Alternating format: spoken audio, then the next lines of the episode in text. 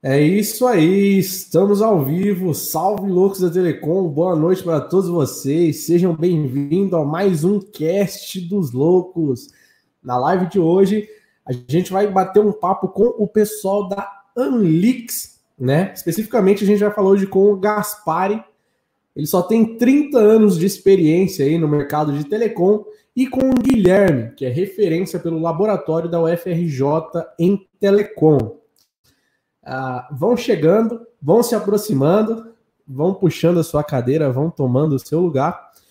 E o tema do vídeo de hoje vai ser chipset, né? É continuação daquele vídeo raio-x, aquele vídeo que já está com quase 40 mil, já passou de 40 mil visualizações, que é os caras explicando tudo o que tem dentro de um roteador e a importância de você conhecer o que tem dentro de um roteador para você poder comprar ele, tá? Já estou vendo aí o Bruno Silva, o Denilson Dias, Isabela Langlandes, Jairo Moura da Silva. Sejam bem-vindos aí a mais um cast dos loucos, né? Quero lembrar que o cast dos loucos tem um patrocinador que é a CG3 Telecom. A CG3 Telecom é um fabricante de ferragens. Você que quer equipar o seu cabo no poste, procure a CG3 Telecom que ela tem aí os melhores preços. Dá só uma olhada aí, ó. Promoções para abril, tá acabando já. Suporte universal Supa 3 e 1 a 3,89 e o olhar reto a 3,35. Também tem aí, ó, dá uma olhada, fita de aço, kit duas ranhuras, anel AGFE, alça drop, mensageiro e também tem as novidades de pagamento, né? Uma das novidades é o financiamento Santander. Né? Você compra agora e começa a pagar só daqui 60 dias e pode parcelar em até 60 vezes. Pode utilizar o cartão BNDES, o financiamento Santander ou o Mercado Pago. Né? A CG3 facilita aí o seu pagamento. E agradecer também a Asa Telecom por ter instalado o link, meu link de internet aqui com urgência, né? Para a gente poder fazer esse cast dos loucos. Galera falando que chegou, mandando um salve. Curu, Cururupu Maranhão. Edilson, Wesley, grande salve para vocês. Já falei demais. Vou chamar agora os nossos convidados do cast de hoje, que é o Guilherme e o Gaspari. Galera, podem desmutar o microfone de vocês aí. Oba. Não é corona, tá, pessoal? Não estou gripado. uh, Guilherme Gaspari, sejam bem-vindos. Vou colocar o, o, Guilherme primeiro aí. Guilherme, seja bem-vindo aqui ao Cast dos Loucos, meu amigo. E aí, Thaleson? Uh, antes de colocar o Gaspar, eu queria que você se apresentasse um pouco aí, brevemente, falasse um pouquinho da Anlix e sobre o que, que a gente vai falar hoje aqui. Claro, claro. Então, Thaleson, eu sou o diretor executivo da Anlix, o CEO, e, eu venho, na verdade, uma caminhada junto aí do Gaspar já há um tempo, né? Nós uh, fizemos pós-graduação no Laboratório Land, da UFRJ, laboratório referência em redes de computadores, tanto na área sem fio, quanto em tolerância a falhas, enfim, uma série de linhas de pesquisa de ponta, né? E eu e Gaspar, nós já trabalhamos com software embarcado, né, com roteadores há muito, muito tempo. Né? Nós tivemos uma outra empresa, participamos de um projeto com uh, desenvolvedores de chipset, Intel, Broadcom. Então, a gente acumulou um, uma bagagem muito legal e a gente veio compartilhar hoje aí com vocês um pouquinho, falar um pouquinho de, dos chipsets né, em geral, um pouquinho do Wi-Fi, assim como a gente já deu uma palhinha né, naquele vídeo que está até bombando aí no teu canal, né, não, Thaleson? Sim, sim, sim. O vídeo tá bombando mesmo. Obrigado, cara, por ter aceitado o convite aí para participar do cast dos loucos, né, galera? Encham o saco no chat aí com as principais dúvidas de vocês sobre os roteadores, tá? Agora eu vou chamar o Gaspari. Ah, olha só, a gente não vai ficar falando não. O Gaspari montou toda uma estrutura lá na casa dele para mostrar por dentro de vários roteadores que ele tem lá e ele vai explicar bem para nós. Gaspar, seja bem-vindo aqui ao cast dos e aí, loucos. Tudo bem? Se apresenta aí para nós. Bom, uh, eu sou Gaspari, né, diretor de tecnologia, o CTO da Anlix.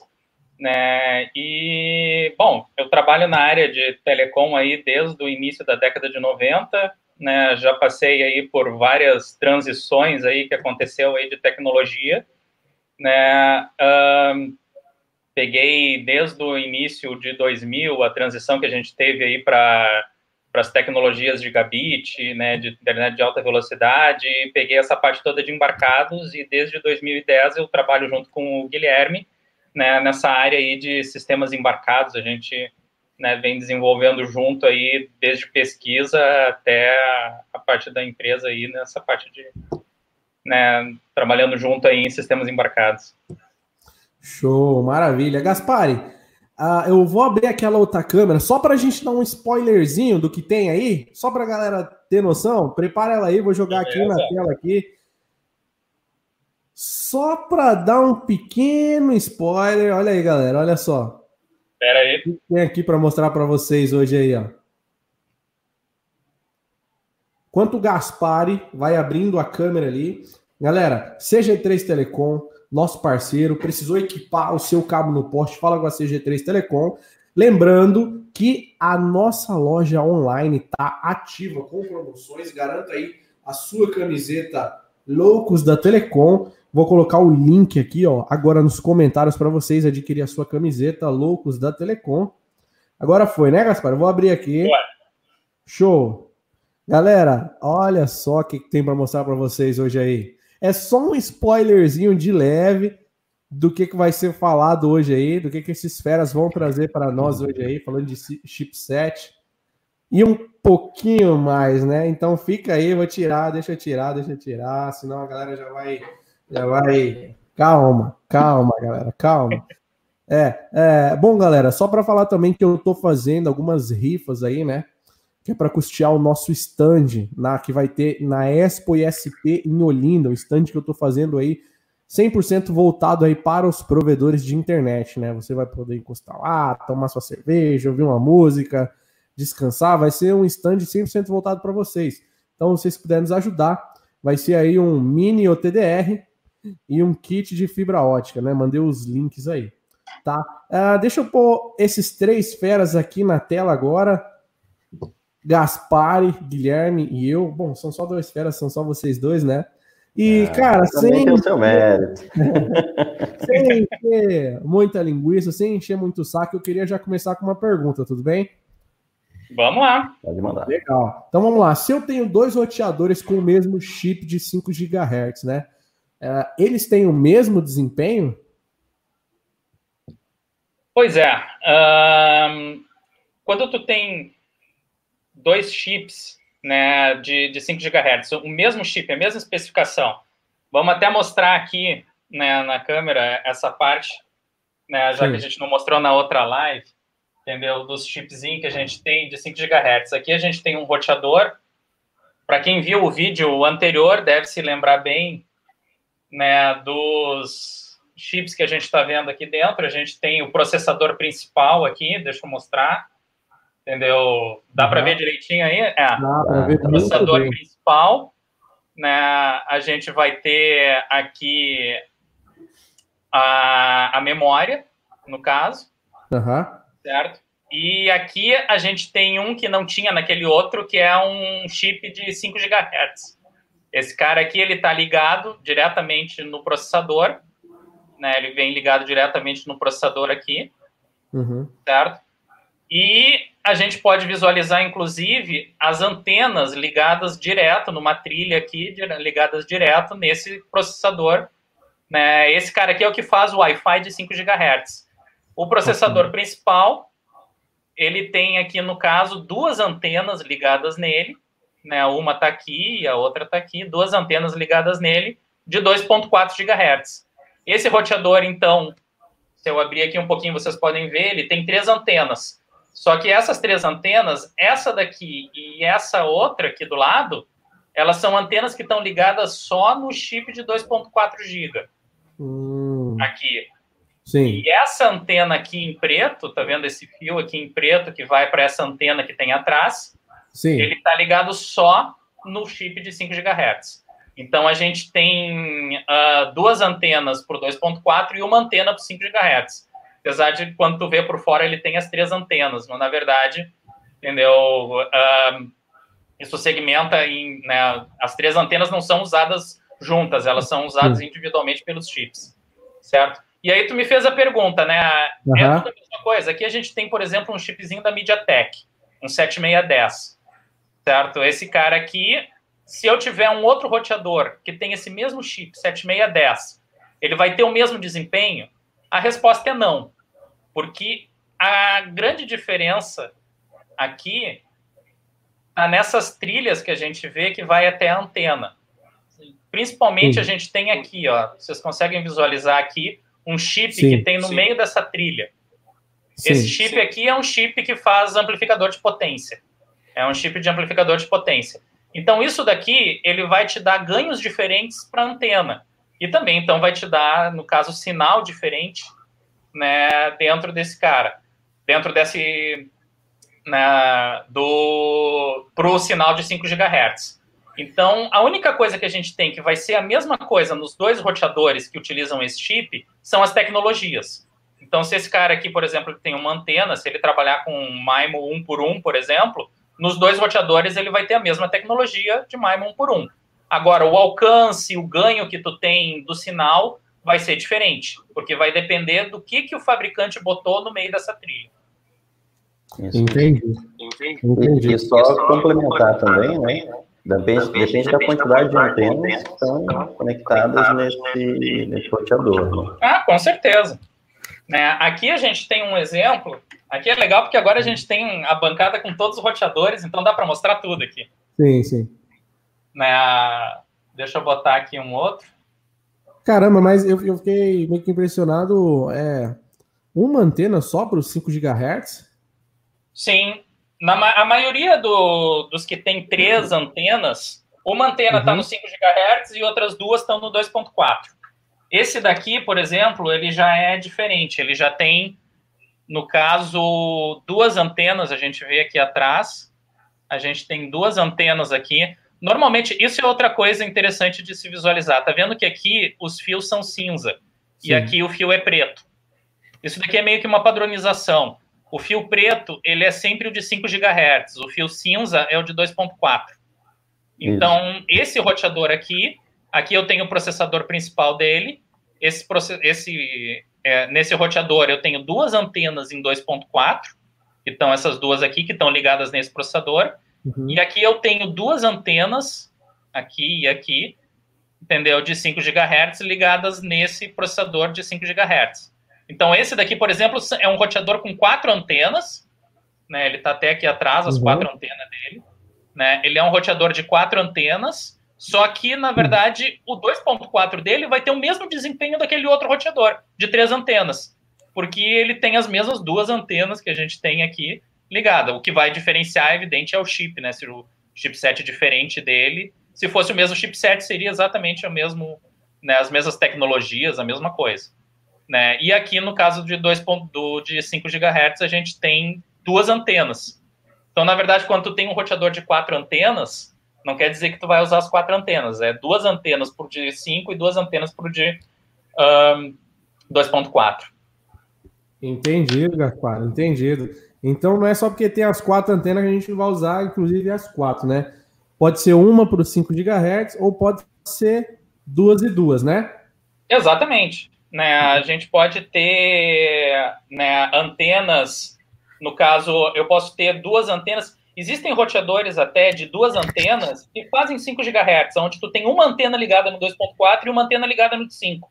Isso daí vai depender muito da arquitetura que o fabricante montou dentro do roteador. Né? Como que ele vai fazer uhum. essa distribuição de antenas dentro do roteador. Normalmente, o que a gente encontra no mercado com 5 GHz é ou três ou quatro antenas. Existem os de cinco antenas, os de cinco antenas também. Cinco antenas costuma ser uh, três antenas do 2.4 e duas antenas no 5 GHz. Hum, é, isso daí também existe bastante. É, e, só, e só fazer uma complementação, ainda tem um, um último estágio, né, que a gente até pode deixar para outra live, que é não só o hardware, mas o lado do software, né? Então, como é que está o driver de Wi-Fi, que opera esse hardware né, do, do roteador, né? Se ele tá, se ele tem algum bug, algum problema, em que versão ele se encontra. E isso tem muito a ver, claro, com o que o, o fabricante desse chipset, né, desse sistema on chip, disponibiliza para quem vai montar esse roteador, por exemplo, né? Então isso é muito importante também. Às vezes os dois são exatamente iguais e ainda assim existe uma diferença de experiência né, na rede sem fio por conta aí do, do software, do driver que vai fazer a, a operação desse hardware. Exatamente. A, a gente, uh, por exemplo, dentro da Nix, né, dentro do, dos firmas que a gente vai, que a gente trabalha, a gente já encontrou várias uh, nuances diferentes dentro do driver, certo? Essas nuances elas podem te dar até desde tecnologias novas, tem muita tecnologia que é implementada em software, não é implementada dentro do chip, né? E a gente tem também a evolução dessas tecnologias. Então, às vezes, no driver ele vai evoluindo, né? E tu vai conseguindo um desempenho até maior. Existe uma coisa que os fabricantes costumam fazer, que exatamente porque a gente tem né, aquela trilha que leva de resistores que leva desde o chip até a antena, aquilo ali precisa de uma calibragem dentro do driver de rede, né, que vai fazer o, o sinal do Wi-Fi, precisa ter uma série de calibrações onde tu vai dizer a potência que esse chip vai largar dentro da antena para a gente não fazer interferência em cima de outros dispositivos. Se essa calibração não for feita de uma maneira precisa, tu pode ter interferência dentro do próprio roteador. E isso também é um uhum. problema. Isso daí pode começar a gerar perda de desempenho. Então, vai depender muito também do fabricante aí dentro. Entendido. Legal. É, bom, inclusive, só para não perder um pouco o time, né? É, a galera tá mandando algumas perguntas aqui no chat, aqui, não sei se vocês estão vendo. É, eu também tenho algumas perguntas aqui, né? Vamos Mas vamos dar um oi para a galera do chat aqui também, que é o Fred NKS, né? Que ele comentou aí: o dispositivo que está com sinal ruim atrapalha o que está com sinal bom? Acredito que ele quis dizer, cara, não sei, sei lá, um que.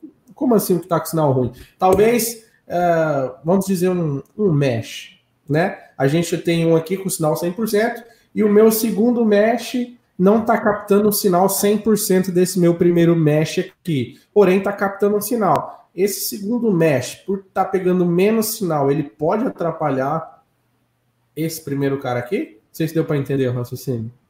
Uh, sim. Uh, vamos lá. Uh, existem várias maneiras de tu atrapalhar esse sinal certo? Simplesmente pela recepção do sinal, ele não vai atrapalhar. Então, se ele está com um sinal ruim de recepção, ele está recebendo o sinal de maneira ruim, ele vai, o dispositivo, no caso, que está recebendo esse sinal ruim, ele vai, evidente, ter problemas, mas não vai atrapalhar outros dispositivos que estão com sinal bom. Agora, o que pode influenciar é se esse dispositivo com sinal ruim começa a bagunçar a rede querendo transmitir dentro do canal. Então, isso daí acontece, o dispositivo, por estar com sinal ruim, ele tenta fazer retransmissões e coisa do gênero, e isso daí atrapalha o pessoal que está com sinal bom, porque só um dispositivo pode ocupar o meio físico, entendeu? Então, tu vai começar a gerar muita perturbação dentro do meio físico, é. e aí sim, esse cara pode atrapalhar. Mas aí não é, é. questão do roteador, é questão do dispositivo.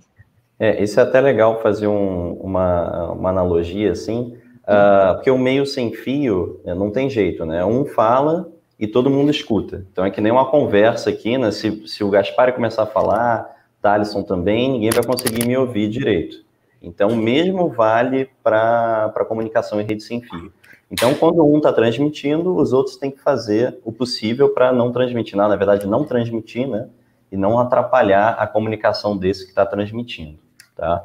E, o que acontece que o Gaspari falou é isso: quando você tem um dispositivo com um sinal fraco e esse dispositivo está tentando transmitir algo por muito tempo, né, muitos dados, por exemplo, ele vai ter que, por vezes, retransmitir essa mensagem porque ele está com sinal fraco, ele tem muito erro na transmissão por conta desse sinal fraco. E aí isso atrapalha a comunicação com os demais, porque ele acaba ocupando a vez dele de falar acaba ocupando a conversa toda, entendeu? Como ele está com sinal muito fraco, ele tem que retransmitir várias vezes, ele leva muito tempo para concluir a ideia dele, o recado dele, digamos assim. Então, isso sim vai atrapalhar os demais dispositivos. É, tu quer uma coisa interessante, uh, tecnologias, certo? Se tu tem um dispositivo falando, por exemplo, uma tecnologia antiga, tipo dentro de uma rede N, tu tem um dispositivo falando em G, 802.11g, né, o, a, as versões antigas do Wi-Fi, esse cara pode baixar a, o throughput, né, a, a vazão de todo mundo, porque todo mundo vai ter que começar a falar no máximo que aquele cara suporta. Então, isso daí é uma coisa que pode impactar também. Né, por exemplo, tu dentro de uma rede todo mundo com um sinal bom, mas tu tem um cara, né, um dispositivo que está numa tecnologia inferior aos demais. Então, isso sim, o roteador vai ter que se adaptar a esse dispositivo inferior, e nesse caso, os outros vão sofrer também, apesar deles poderem receber mais. Uh, né, receber um throughput maior, eles poderiam falar em N, por exemplo, mas no caso, eles teriam que falar em G por causa desse dispositivo que está impactando dentro da rede. Entendido. Acredito que isso respondeu até a pergunta do João Pedro aí, que pela foto parece o Wesley Safadão. Um aparelho distante do roteador prejudica os aparelhos próximos, né? Foi meio que o Guilherme falou, né? Ele vai ficar tentando se comunicar mais vezes, certo? Isso aí. Exatamente. Isso aí. É, bom, eu tenho mais uma pergunta aqui, né? É, a gente fez um vídeo da última vez que falava sobre o que tem dentro dos roteadores, né? E, o que, que vocês têm de novidade para mostrar para a gente sobre isso no vídeo de hoje aí, nessa live de hoje? Estou vendo bastante perguntas aqui também do pessoal. A gente já vai responder aí, pessoal. Uh, beleza, vamos mostrar um pouco aqui então dos roteadores. Uhum. Certo? Naquele vídeo anterior, a gente mostrou, que nem eu tinha falado, né? A gente mostrou muito a parte da memória, a parte do processador principal, né? Da flash, né? Do, da parte da flash. Aí, esse roteador aqui, por exemplo, é um roteador gigabit. Ele tem o chipzinho de 5 GHz, uhum. né, que a gente consegue visualizar aqui, um chipzinho de 5 GHz. E ele tem o processador principal e um chip grande aqui. Esse chip aqui é o que faz o gigabit, certo? Os SOCs, né, que são os System on Chips, os processadores principais, normalmente ele só tem o switch fast dentro dele se tu quer fazer gigabit dentro desses roteadores, tu precisa ter esse chip adicional. Se tu vai visualizar aqui nas trilhas, esse cara aqui ele sempre está mais próximo do switch em si, né, das portas. Uhum. Exatamente por causa disso. As portas ficam ligadas nele e ele fala com o processador. E uma coisa interessante também é isso daí. Como o processador ele só consegue processar em gigabit, normalmente esse chip está ligado em gigabit, ou seja, 1 gigabit, direto com o processador. Então, na maior parte das vezes, o que os fabricantes fazem é tentar fazer todo o processamento dentro do gigabit, ou seja, a parte de switch, né, toda aqui dentro, e quando tu precisa fazer o roteamento, que tu tem que subir, aí tu passa a estar tá limitado a um gigabit apenas, porque é o limite que esse cara aqui aguenta. Né? Uhum. Então, então, isso daí é outra coisa que a gente não falou daí no, no outro vídeo, né, que é interessante. Aqui a gente tem um roteador que é gigabit. Legal. Então, assim, é, voltando nesse, nesse cara aí mesmo aí que você tava aí, ó, né? É, Perfeito. Óbvio que aí tá interno de um roteador, né? Mas para me identificar um roteador giga de um não giga, porque muitas vezes o fabricante até mesmo não fala, né? Como às vezes tem Perfeito. propaganda que não vem completa na caixa, né? Como eu já fiz um vídeo, inclusive, mostrando isso. Aparece lá, roteador AC1200 aí o cara compra achando que é um roteador giga e não é. Como que ele pode saber que um roteador realmente é giga? É, tudo bem. É, aqui a gente está mostrando um que é que está aberto, né? Então, uhum. né, se tu tiver né, como abrir ele, tu pode identificar ele por esse chip. Uma coisa interessante é que né, dá para ver ali a identificação dele. Né, esse daqui uhum. é um 83 Deixa eu ver se eu consigo aproximar ele aqui. A maioria desses. É, a câmera não pega direito aqui, mas ele é um RTL 8367. Né? Então, uhum. esse chip aí basicamente domina o mercado em cima de roteador gigabit. Independente se tu tá utilizando né, um, um SOC da MediaTek, um SOC da Broadcom, entendeu? A Realtek basicamente domina essa parte de, de roteador giga. Então, se tu tem um desses uh, chips, né, um RTL 8367 ou um 8366 dentro do roteador, pode ter certeza que ele é gigabit. Entendi. É, eu reparei que um desses roteadores não tem memória, cara. Por que, que ele não tem memória? É esse mesmo aqui. Por que, que tá tem aqui? Tu... Uhum. Esse cara aqui mesmo, se tu vai ver, ele tem o, o chip de giga, né? Ele tem o, o processador, o, sim, o chip de 5 GHz, aqui assim. A flash dele tá aqui. A flash dele tá aqui, mas ele não tem memória. Né? Enquanto se, se tu pega um outro, por exemplo, esse daqui que é um, um de 2.4 antigo, até de uma antena, né, que a uhum. gente tem, a memória dele é um baita de um chip que fica aqui visível até. Isso daí é porque os novos, esses um, roteadores mais avançados, os novos, eles já estão uhum. vindo com a memória dentro do SOC, certo? Então, uhum. o System on Chip, ele já embarcou também a memória do roteador. Isso daí é muito bom, porque a gente consegue um acesso rápido a essa memória. A gente já fez testes em laboratórios, os que têm memória embarcada, eles têm um acesso muito mais rápido. Então, ele consegue ter um, um, um processamento, digamos assim, principalmente da parte de roteamento e coisa assim, muito mais rápido do que esses que têm a memória externa e precisam se comunicar através de um barramento. Isso daí é uma coisa que já está começando a surgir aí no mercado. Esses mais avançados, principalmente os de gigabit, né, já estão começando a vir com a memória interna dentro do processador. Entendido. É, a gente também tem algumas perguntas aqui do lado aqui. Pessoal, lembrando, se vocês querem conhecer a Anix, eu deixei o link na descrição desse vídeo. Também vou jogar aqui agora nos comentários para vocês. Vou ler uma pergunta aqui, né, da galera que está perguntando. Encham o chat de pergunta e compartilhem muito essa live. E conheçam a Anlix, tá? O link está na descrição do vídeo e também vou jogar aqui nos comentários para vocês. Vocês também tem, conseguem ver os comentários do pessoal aí, né? E eu achei esse último, coment... esse último comentário aqui bem legal, do Carlos Albert Ribeiro. Tem outros para cima, a gente vai ler também, né? Qual o melhor chipset? Não sei se é Halink ou RA-Link ou é Realtek. Halink, Halink. A Halink era a Halink foi a antiga, no caso a, a MediaTek comprou a Halink.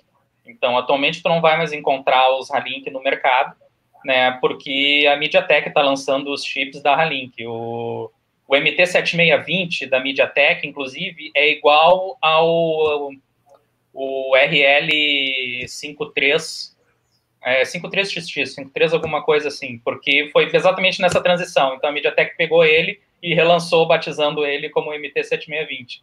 Então, na verdade, a Halink é a MediaTek né? E aí a gente tem MediaTek, Realtek e na verdade tu tem um monte de outros também, né? Não são só esses dois.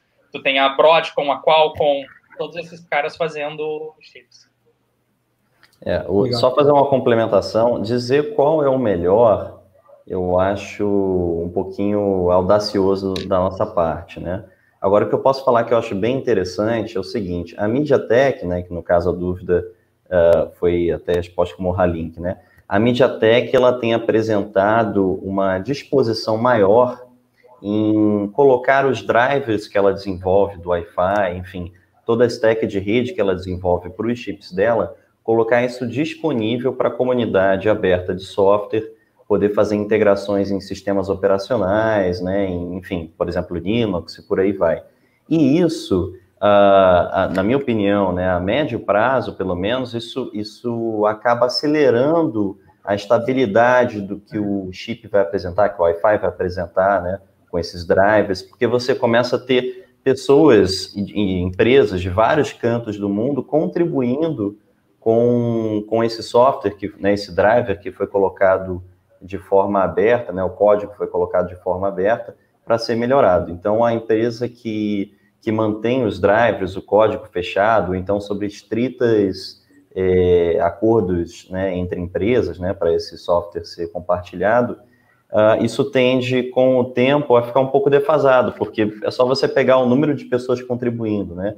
Enquanto você tem uma firma A com um driver fechado, só a firma desenvolvendo, né? Você pode ter uma empresa B, uma firma B, com esse driver aberto e várias pessoas do mundo que fazem o uso, o uso desse equipamento, contribuindo também para melhorar o desempenho. Então, essa é a minha opinião. No, no caso, a MediaTek, ela tem se mostrado bastante é, é, cooperativa, né, para disponibilizar esses drivers e o software que vai é, digamos assim, dar vida a esses chips, né? E, por exemplo, o mesmo vale para a Qualcomm. A Qualcomm também tem uh, uma, uma predisposição em compartilhar os drivers em código aberto e tal, e isso uh, também ajuda muito para evoluir o, a qualidade do produto como um todo. É, isso que, o, isso que o, o Guilherme falou é bem interessante, porque a gente tem que ver uma coisa, os fabricantes, né, eles costumam o objetivo deles é fazer a venda em cima do hardware. Então, esses hardwares, eles costumam ter uma vida útil, digamos assim. Então, por exemplo, tu compra um hardware aí de, de cinco anos atrás, né, de quatro, cinco anos atrás, tu tá pegando aí um kernel já defasado, de, né, digamos assim, ele trabalha em cima do Linux, tu tá pegando aí um kernel 2.6, coisa assim. Aí, com a evolução, eles lançam novos hardwares e essas versões que eles lançaram lá atrás, acaba que tu não tem o suporte. Então, que nem o Guilherme falou, esse pessoal que costuma ser mais um, aberto, né, que costuma fornecer os drivers de uma maneira mais aberta, permite que a comunidade consiga evoluir esses roteadores e dar uma vida útil muito maior para eles. Né? Porque, na verdade, o, o problema não está em si no, no hardware em si, mas sim na falta dessa evolução que tu tem na parte de software, né, do kernel, dos drivers, assim vai. Então, o driver aberto é bem interessante porque daí tu consegue dar até uma vida útil maior dentro dos roteadores. Então, é legal tu trabalhar com quem é mais amigo de open source, digamos assim. Tá dito aí, respondido um amigo aí. Acho que resposta melhor ele não vai encontrar em lugar nenhum, cara. é, bom, responder mais uma aqui, né? Uh, a do José Aderaldo de Souza Fernandes, né? Qual o dano gerado em, em um equipamento quando se aumenta o ganho dele por software? Isso. Uh, vamos lá. O que, que acontece aí dentro? Tu tem, a gente está falando aí de dois tipo, dois ganhos diferentes, entendeu? Tu vai ter a potência que tu vai inserir, né? Que tu vai jogar dentro da antena e tu vai ter realmente o ganho que aquela antena vai ter certo? Então, o teu ganho vai ser uma relação da potência com a antena, certo? O problema que tu está falando, que pode dar algum problema né, de aumentar, que tu está falando é da potência, porque o, o chip é que vai determinar quanto de potência que ele vai largar dentro da antena, né? Qual power, digamos assim, que ele vai largar dentro daquela antena. A antena em si, por exemplo, ah, eu tenho uma antena de 3 dB, eu vou trocar para uma de 7 dB ou coisa do gênero, isso daí não vai causar nenhum tipo de problema ali dentro. O que tu vai ter algum problema é de calibração, porque o driver que veio dentro daquele roteador foi calibrado para uma antena de 3 dB. Isso é uma coisa que as pessoas às vezes não, não percebem, né? O, o fabricante, ele calibra o, o driver para ele ser ótimo dentro daquela fabricação que ele fez. Então, às vezes, tu tem aquelas antenas que tu vai tirar e embutir uma nova antena, né? Que tu coloca outra antena ali dentro, tu não vai ter problema, ele não vai gerar nenhum tipo de problema no equipamento, mas ele não pode, não vai ter um desempenho tão grande porque a calibração do driver do Wi-Fi foi feito para uma antena de, de dB menor. Então tu vai ter uma certa interferência ali dentro que pode te dar até uma degradação de sinal. Né? Mas uh, falando especificamente da tua pergunta, o teu problema é em relação à potência que o chip está largando dentro da antena. E aí sim, dependendo da quantidade de de miliwatts que tu vai largar dentro da, da antena, o que vai acontecer é que tu vai aquecer o chip. Entendeu? Isso. O chip foi feito para trabalhar até uma determinada temperatura, e eles costumam já trabalhar naquela temperatura padrão. Se tu aumenta muito a potência que tu vai largar dentro da antena, tu vai sobreaquecer o chip, principalmente nos roteadores que trabalham com amplificadores de potência, porque os amplificadores de potência são os chipzinhos pequenininho e a maioria deles não tem nem dissipador de calor. Então, quando tu aumenta a potência em cima desse cara aí, esse chipzinho pode não aguentar, queimar e aí né, ferrou a trilha inteira até a antena.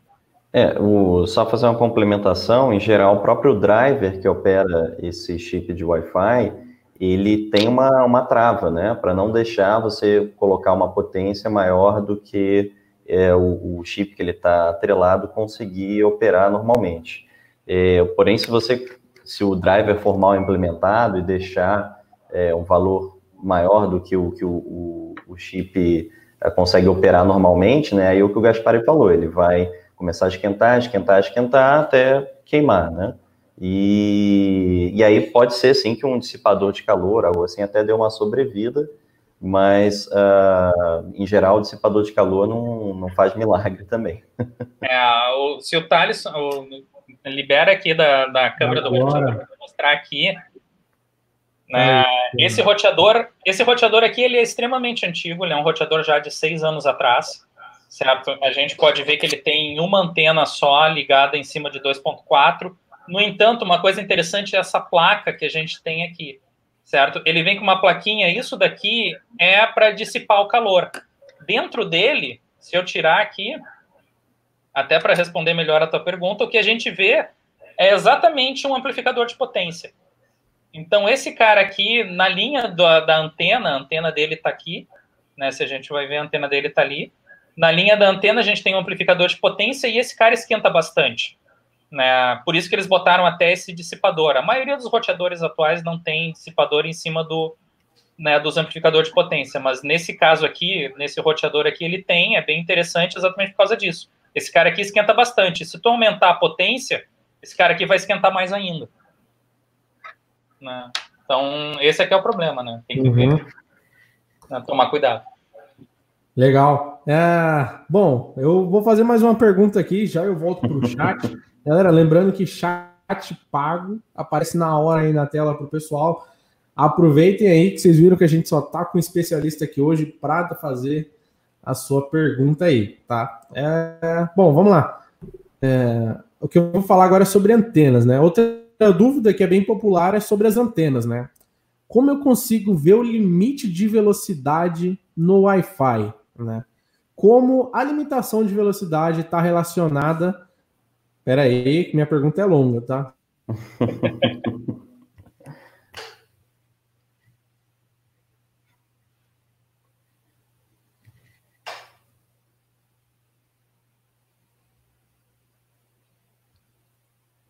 Acho que o Thaleson foi tomar uma água. Ele está preparando a pergunta.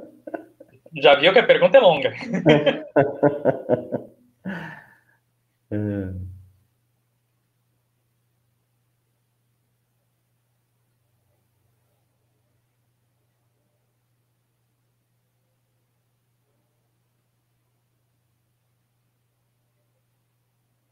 Bom, talvez eu possa ir falando um pouquinho, né? Pelo menos o início da pergunta.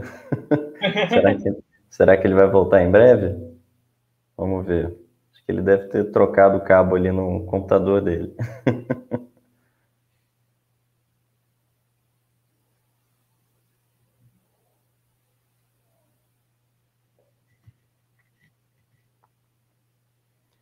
Bom, acho que ele vai reiniciar.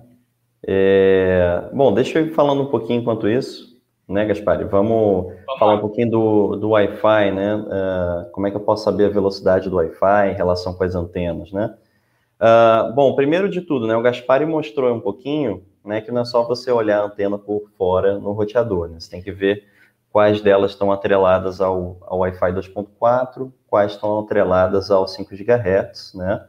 E são duas é, faixas de frequência diferentes, que também vai depender o, o aparelho, o celular, o TV, laptop, que vai se conectar ou a uma, a, um, a uma faixa de frequência ou a outra, né?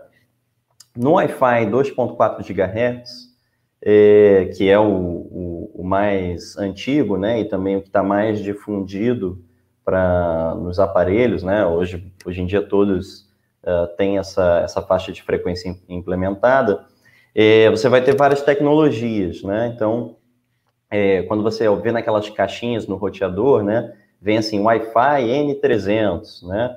É, esse N é a tecnologia, né, do, de Wi-Fi, do, do protocolo, né, do, de rede sem fio, que vai uh, uh, que vai estar tá operando ali no, no roteador e que o celular vai ter que conversar também. Né? Então, um Wi-Fi N, que é o Wi-Fi de 2.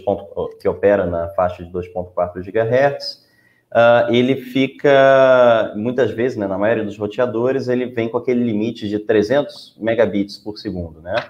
E, e tem muita gente que, por exemplo, vai usar a internet, vai medir velocidade e não consegue constatar esse valor né, que está dito lá na caixa, né? Isso é uma dúvida bastante comum.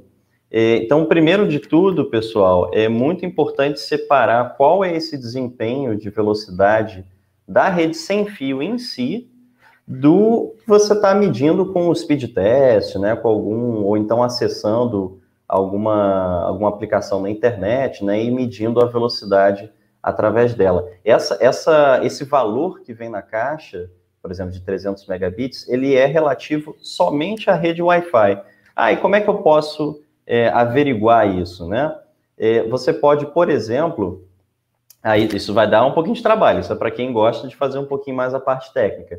Mas você pode, por exemplo, pegar um, um celular ou um computador, né, é, que se conecta no Wi-Fi de um, de um determinado roteador e também conectar um outro celular, um outro laptop pelo Wi-Fi nesse mesmo roteador. E entre essas duas máquinas, esses dois equipamentos, você configurar um software que envia e recebe dados, que faz, por exemplo, um teste de velocidade. Né? Tem vários, tem, por exemplo, o iPerf, tem vários gratuitos para Windows, para Linux, tem... isso aí não vai faltar na rede. Uh, e você, então, instalando esse software, você realmente, de fato, fazer um teste de velocidade para... Opa! Thales, eu acabei falando um pouquinho do início da Não, dúvida. cara, tocou aí, ainda bem. O cachorro puxou o fio ali do, da internet, cara. Vocês não acreditam. não, tudo bem. Por isso que é live, né? Senão não. É live. A vantagem desse aplicativo é isso, continua rodando. Legal, legal. Então, só terminar a ideia. Então, você fazendo essa configuração de um de duas máquinas, né, um software de teste de velocidade e essas máquinas pelo Wi-Fi, você vai conseguir explorar um pouquinho mais esse limitante, por exemplo, 300 megabits por segundo. Mas ainda assim, provavelmente você não vai conseguir chegar é, nesse limite. Né? E aí vai ser uma, uma série de, de empecilhos vão aparecer. Tá? Primeiro de tudo, como eu falei lá atrás, uma comunicação sem fio, é, somente um pode falar e todos os outros têm que ouvir. Nesses testes de velocidade, eles normalmente são feitos em cima de um protocolo de redes que precisa, ora, transmitir e, ora, ouvir uma confirmação do que foi transmitido. Né? Para quem é um pouquinho mais técnico, esse é o protocolo TCP, tá? Ele predomina aí é, boa parte das comunicações na internet, tá? É, esse protocolo, como ele ora envia, ora escuta, ele já vai é, é, limitar muito dessa, dessa velocidade máxima que está ali propagandeada no, no, na caixa do seu roteador Wi-Fi. Então, esses 300 megabits por segundo, por exemplo, é só se você pegar essas duas máquinas que eu dei como referência, né, e uma máquina somente enviar dados por essa rede sem fio para outra máquina, tá? Então, por exemplo, com proto... aí novamente, para quem é um pouquinho mais técnico, quer enveredar um pouquinho nisso, é, o protocolo UDP é aquele que você realmente você consegue só transmitir uh, uma, uma rajada que a gente chama de, de dados, né, de pacotes, para uma outra ponta. Então, com isso, você vai chegar um pouquinho perto, mais perto dessa, dessa limitação de 300 megabits por segundo. Porém, vale mais duas observações muito importantes. A primeira delas, essa, essa limitação no Wi-Fi 2.4 de 300 megabits por segundo, ela é condicionada a você ter uma largura de banda de 40 MHz, tá? Isso nem sempre vem por padrão nos roteadores, tá? Outra condição importante, você vai ter que usar as duas anteninhas do Wi-Fi lá. Então, nem todo o, o aparelho que você vai usar para fazer esse teste, por exemplo, tem muito celular que vai ter só uma anteninha interna. Então, ele só vai conseguir usar uma antena do roteador. Então, isso também vai limitar esses 300, tá? E, por fim, que é a mais difícil de, de é, é, é, contornar, é a interferência no ambiente, tá? Então, na, rede, na faixa de 2.4 GHz, você tem uma série de equipamentos que vão atrapalhar o desempenho do, da, por exemplo, desse teste de velocidade sem fio, né? Ou de uma comunicação sem fio. Esses, esses, esses, esses agressores são microondas ligado, é, é, telefone sem fio operando na faixa de 2.4, Bluetooth, tá? Muito comum fazerem vários testes com Bluetooth ligado. O Bluetooth, gente, ele opera na faixa de 2.4. Então vai atrapalhar, atrapalhar o Wi-Fi se ele estiver sendo usado, tá? E, uh, e aí você tem uma série de outras interferências menores eh, que podem aparecer, como, por exemplo, uh, aí, bom, é só corrigindo, nem tão, tão pequeno assim. Quando você tiver, por exemplo, um outro roteador eh, sem fio próximo a esse que você está testando, né? Isso vai interferir, tá? Então, roteadores na mesma faixa de frequência em canais é, sem fio que, que se sobrepõem, isso também vai afetar. Então, esse último limitante é o mais difícil de conseguir contornar, por isso que assim, é por isso que a gente até uh, uh, uh, fala que esses 300 megabits, por exemplo, eles são meramente teóricos, porque tem tanto empecilho no caminho, principalmente esse da interferência, que você só num ambiente extremamente controlado, um, um ambiente de laboratório, você de fato vai conseguir é, constatar essa velocidade, por exemplo, de 300 megabits. E isso é, vale, pessoal, não só para essa rede de 2.4, mas também para a, a faixa de 5 GHz, né? no caso, o, que tem se falado mais aí do Wi-Fi AC, né? O Wi-Fi AC usa muito a faixa de frequência de 5 GHz, mas também está tá, tá sujeito à interferência, como eu falei, e a mesma limitação da, da medição de velocidade com que eu descrevi aqui. Então, isso é, isso é a primeira coisa, tá? É muito importante. Então, Thaleson, se quiser até falar mais um pouquinho, eu falei, falei demais. Bom, aqui. agora que eu voltei, né? Antes de cair, eu estava fazendo uma pergunta, não sei se vocês. E eu respondi a primeira parte da, da, da velocidade aí do Wi-Fi. Não sei o tá. que, tinha. Tá. É, cara, eu vou tocar nessa pergunta aqui, já que o cara quer um spoiler. O João Pedro de Oliveira Fernandes, dá um spoiler pra gente do Mesh no é. Flash. O cara quer um spoiler, cara. Tá bom. bom, então isso aí é. O João certamente tá já fazendo uso aí do Flashbox, tá? Eu, eu não vou fazer, não vou entrar muito em detalhes aqui, pessoal, mas a Anlix ela desenvolve um, um, software de gerência que é o Flashbox. Tá? O Flashbox ele é, ele é também um firmware que vai dentro, ou seja, um sistema operacional completo que vai dentro dos roteadores Wi-Fi. Tá? E uma das, das novidades aí que a gente quer trazer é, esse ano aí de 2020 é o Flashbox poder é, ser compatível com o Mesh. Né? o que, que é o Mesh novamente? Eu também vou falar um pouquinho. Para quem nunca ouviu falar em Mesh, pessoal, a grande novidade que o Mesh vem trazendo aí é você conseguir uh, conectar de forma uh, simplificada e, e, e, a mais otimizado possível vários roteadores Wi-Fi, tá? E, então, não sei se vocês aí já viram numa, numa loja da vida de eletrônicos tal, é, roteador mesh, e aí vem dois roteadores, às vezes três, às vezes até mais, né? Mas aí é um pouco mais difícil de encontrar. Então, esses roteadores, eles vão é, se comunicar entre eles sem fio, né? E você vai poder uh, uh, usar aparelhos sem fio numa área, né, num apartamento, numa casa, num, num escritório, numa área muito maior se comparada à, à, à área que um roteador simples é, cobre, né? Então, e por que, que isso é diferente de, de um repetidor Wi-Fi, por exemplo?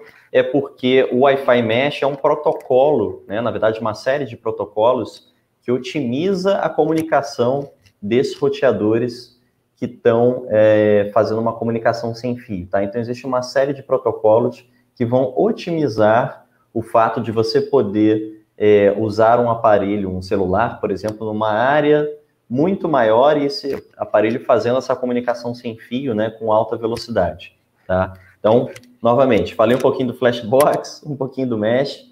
Por fim, o Flashbox no Mesh, a grande novidade que a gente quer trazer para quem está usando o Flashbox é você poder é, usar roteadores de marcas diferentes, né, é, usando Mesh. Né? Então, hoje em dia, a, a indústria ainda limita o uso do mesh é, para uma mesma marca e um mesmo modelo, né? Por exemplo, você não vai encontrar é, o roteador da marca A falando em mesh com o roteador da marca B, tá? Isso por uma série de questões, muitas vezes até proprietárias de cada empresa, que não é interessante para a empresa que ela, ela use roteadores mesh de outra empresa, né? Então, o Flashbox, como ele é isento de ser compatível somente com uma marca de roteador A ou roteador B, a gente vai trazer essa compatibilidade do mesh para mais para multimarcas, né? Então, isso é possível, tá? Para quem não conhece, como eu falei, o mesh é uma série de protocolos padronizados por uma série de entidades mundiais que regulam o desenvolvimento de rede sem fio, tá?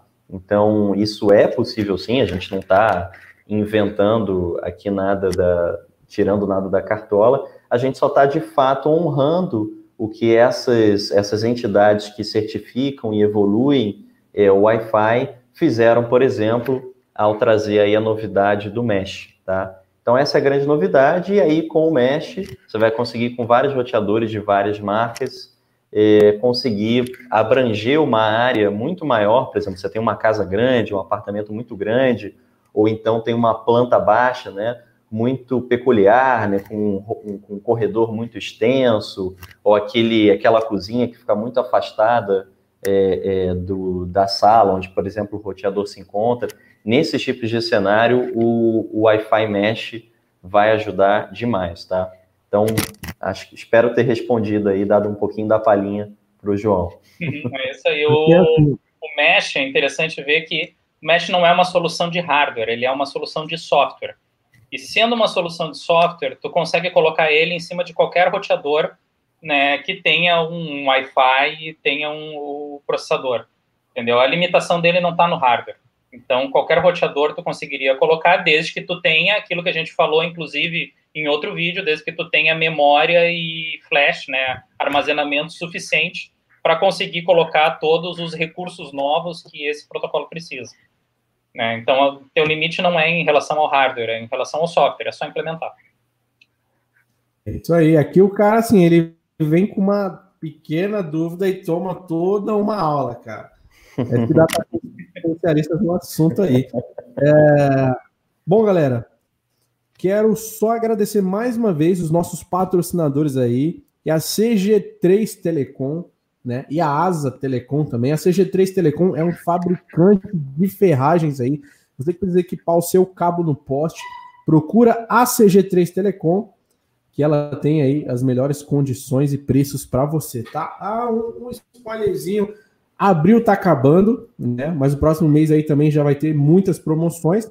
Suporte universal Supa 3 e 1 a 3,89, olhar o reto aí a 3,35, né?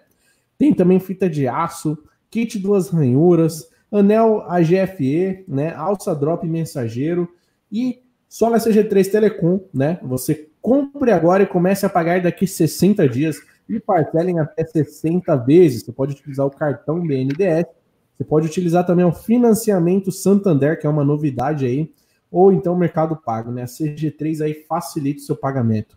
Compre agora e comece a pagar daqui 60 dias e parcelem até 60 vezes. Os caras são fabricantes um fabricante aí de ferragem, então vai ter o melhor preço para você. Inclusive tem um vídeo no canal que eu fui lá na CG3 gravar, que é como é feito uma BAP, como é feito uma alça. O vídeo tá bem legal. Deixa eu voltar com os nossos mestres aqui, Guilherme Gaspari. Também tem os vídeos que eu gravei com, com o Guilherme, com o Gaspari da Anlix, né? Tem no canal da Anlix e tem também no canal Loucos da Telecom, tá muito legal.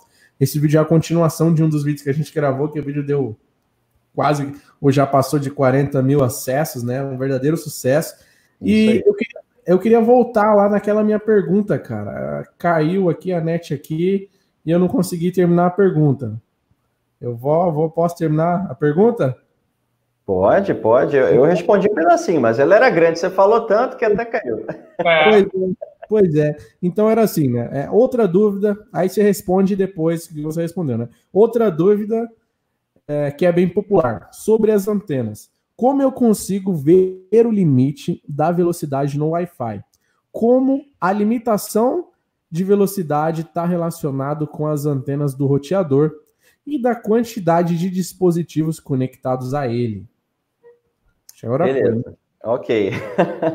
é, bom, eu falei um pouquinho do, do Wi-Fi 2.4 GHz, né, operando na tecnologia N, né? Então, é, eu vou fazer uma complementação das antenas e tudo mais, né?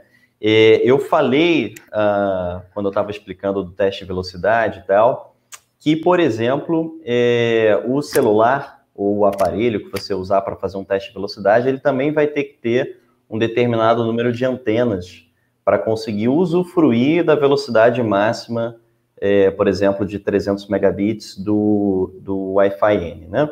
Então, isso é muito importante, pessoal. É, quando muitas vezes você usa um, laptop mais antigo, tá, ou um celular mais simples, esse aparelho, ele internamente é capaz de ele ter somente uma antena, tá? Então, muito, muito pelo contrário do que as pessoas pensam, a antena ela não está só presente no roteador, ela também está no equipamento é, que você está utilizando, tá? Essa antena é interna, mas ela existe, tá? E uh, essas velocidades estão intimamente ligadas com essa quantidade de antenas que existem nesses aparelhos. Então, por exemplo, tá? Wi-Fi 2.4, esse de 300, é, que atinge até 300 megabits, mas como eu falei, isso é quase teórico, tá? É, por que, que às vezes eu fico tão longe desse limitante? Um, o primeiro ponto é esse, é a antena. Se esses 300 megabits, tá? Eu vou fazer uma, uma, uma aproximação técnica aqui, né? eu não vou entrar em muitos detalhes, mas uh, cada antena desse roteador, né? Vamos lá, você tem um roteadorzinho com duas antenas, cada anteninha vai ser responsável por até 150 mega. Aí você soma 150, 150, dá esses 300, tá?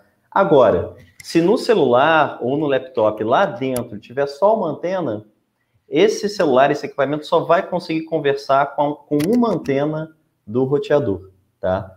Isso se chama, gente, é, para quem já ouviu falar um pouquinho nessa palavra, é o MIMO, tá? É o Multiple Input, Multiple Output, tá? Então, por que esse MIMO? O MIMO é um, é um adendo, né, uma novidade que veio principalmente no, no Wi-Fi N, onde ele consegue, faz, onde o roteador consegue fazer o uso de duas antenas para transmitir algo, ou então fazer o uso das duas antenas para receber algo de um aparelho só, tá? Agora, isso é sempre casadinho, tá? Então, você só consegue usar as duas antenas do roteador se no, se no celular ou no laptop tiver as duas antenas também. Senão, é só uma comunicação um com um. Então, o MIMO você vai ter que é, ter no roteador, né, e também no aparelho, pelo menos duas antenas, tá? Então isso é muito importante.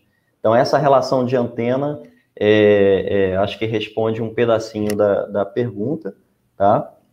É, aparelhos mais modernos, né, e até mais caros, vão ter mais antenas internas. Então, a, é, celulares aí topo de linha, né, já vem com quatro antenas internas, né? Então você consegue, então esse aparelho consegue utilizar até quatro antenas do roteador, por exemplo, é, dado que, claro, essas quatro antenas estão, é, por exemplo, é, alocadas para o Wi-Fi AC, tá? É, e aí uma, um detalhe, porque o, o Wi-Fi N ele só consegue utilizar até duas antenas, tá? Ele não vai, ele não vai fazer o uso eficaz de, de mais de duas antenas, tá? É, então, eu falei da, dessas antenas do MIMO. É, outro fator importante também, da, você falou da velocidade máxima aí que cada aparelho vai conseguir atingir, né? Isso também vai depender muito de quantos aparelhos conectados num roteador estão fazendo uma comunicação é, simultânea com esse roteador, tá? Então, por exemplo, você tem um laptop assistindo um vídeo e você tem um celular também assistindo um vídeo. Se o roteador não suportar múltiplas, múltiplos usuários em MIMO, ou seja, múltiplos usuários utilizando múltiplas antenas, é, é, essa, essa eficácia de múltiplas antenas não vai funcionar, tá? Isso se chama, gente, é o MU, é o Multiple User MIMO, tá? Então você vê em roteadores aí super recentes falando, ah, esse aqui é MU, é MU-MIMO, né? O MU MIMO. É justamente essa a diferença. Então, quando você tem vários aparelhos usando Wi-Fi simultaneamente, e aí você quer alcançar uma velocidade, né, é, é, para cada um desses aparelhos maior. Quando que um, um, roteador um pouquinho mais antigo, que é só MIMO, ou então SU MIMO, Single User MIMO, ele vai conseguir apenas fazer o uso de múltiplas antenas um é, aparelho por vez. Então, se um aparelho usar por vez o Wi-Fi, né, tiver transmitindo, recebendo dados, tudo bem. O MIMO vai funcionar, você vai conseguir usar múltiplas antenas e conseguir uma, uma vazão melhor é, é, no seu canal sem fio. Agora, se tiverem múltiplos aparelhos, aí isso não vale, tá?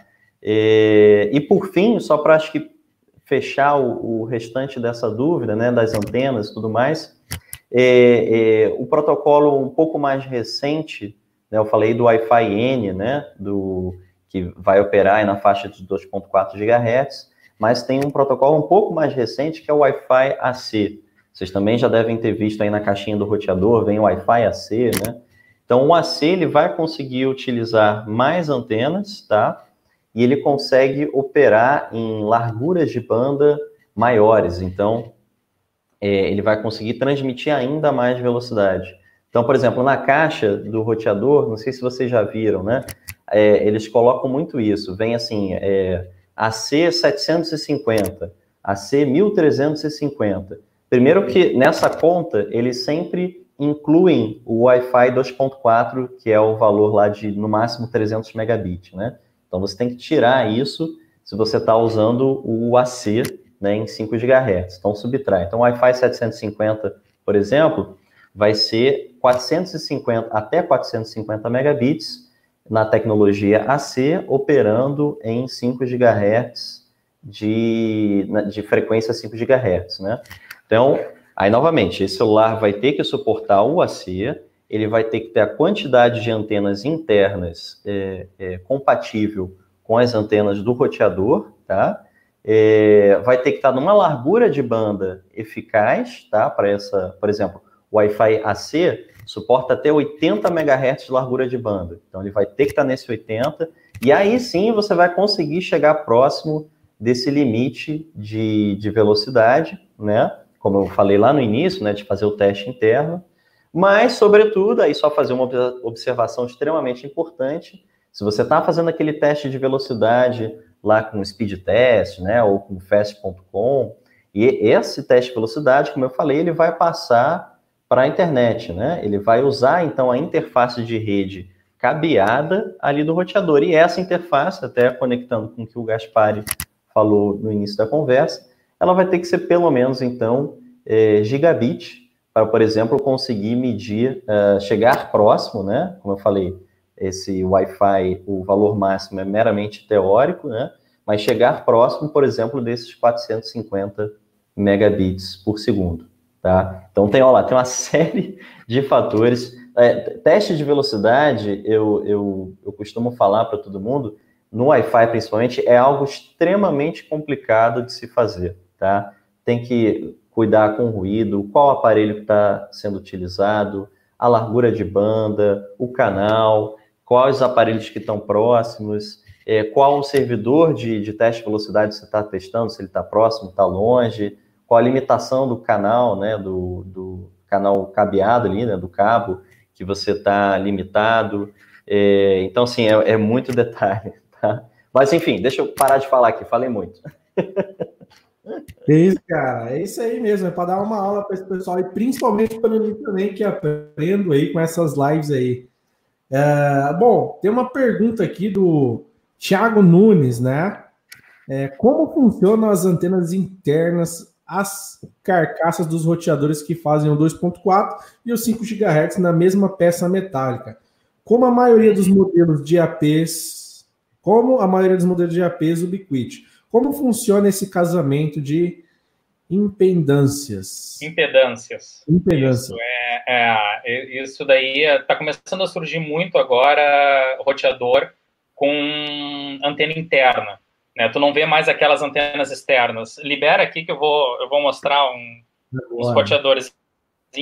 Eu tenho aqui na, na mesa exatamente um roteador com antena interna, certo? A gente está acostumado com esses roteadores aqui, né? Que tem essas baita antena, né? As antenas externas. Se tu vai ver, eles têm aqui a trilha, né? Tá vendo aqui do a saída dele que entra dentro da antena e vem para cá. Essas daqui são as antenas externas. Alguns deles, esse daqui, deixa eu ver, esse daqui tem também. Alguns deles têm até o PIG aqui, para te conseguir colocar uma antena né, internamente, eles costumam utilizar esse SPIG aqui para te fazer o teste né, de né, o teste de potência para fazer a calibragem do Wi-Fi. Né, por isso que ele fica aqui dentro. Mas se tu ligar um, um, um PIG aqui e botar numa antena externa com maior né, dB, ele vai funcionar normal também. Mas isso é o que a gente costuma ver normalmente nos roteadores, essas antenas externas. Esse daqui é um roteadorzinho ADSL. Para quem trabalha também com fibra e coisa do gênero, vocês vão ver que a, a ideia é muito próxima. Os roteadores não mudam muita coisa. Né? ADSL, a fibra, né? até o roteador normal não muda muita coisa. A gente tem as mesmas coisas aqui dentro, né? que é o processador né, principal ligado, inclusive, tá vendo aqui o processador é esse, é esse chip aqui. Né? Ele está ligado, inclusive, nas antenas. Ele tem aqui as duas antenas dele com as trilhas ligado direitinho aqui dentro dele. E esse cara aqui, né, esse roteador, ele utiliza como antena um PCB. Né? Isso daqui é a antena dele.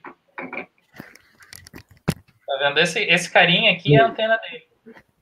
Né? Ele é um, um roteador 2.4, ele tem duas antenas de 2.4. Né? Dentro do case dele, ele fica em pezinho, assim, e aí fica uma antena de cada lado, uma antena desse lado e outra aqui. Ele fica assim, né? com a antena nessa posição.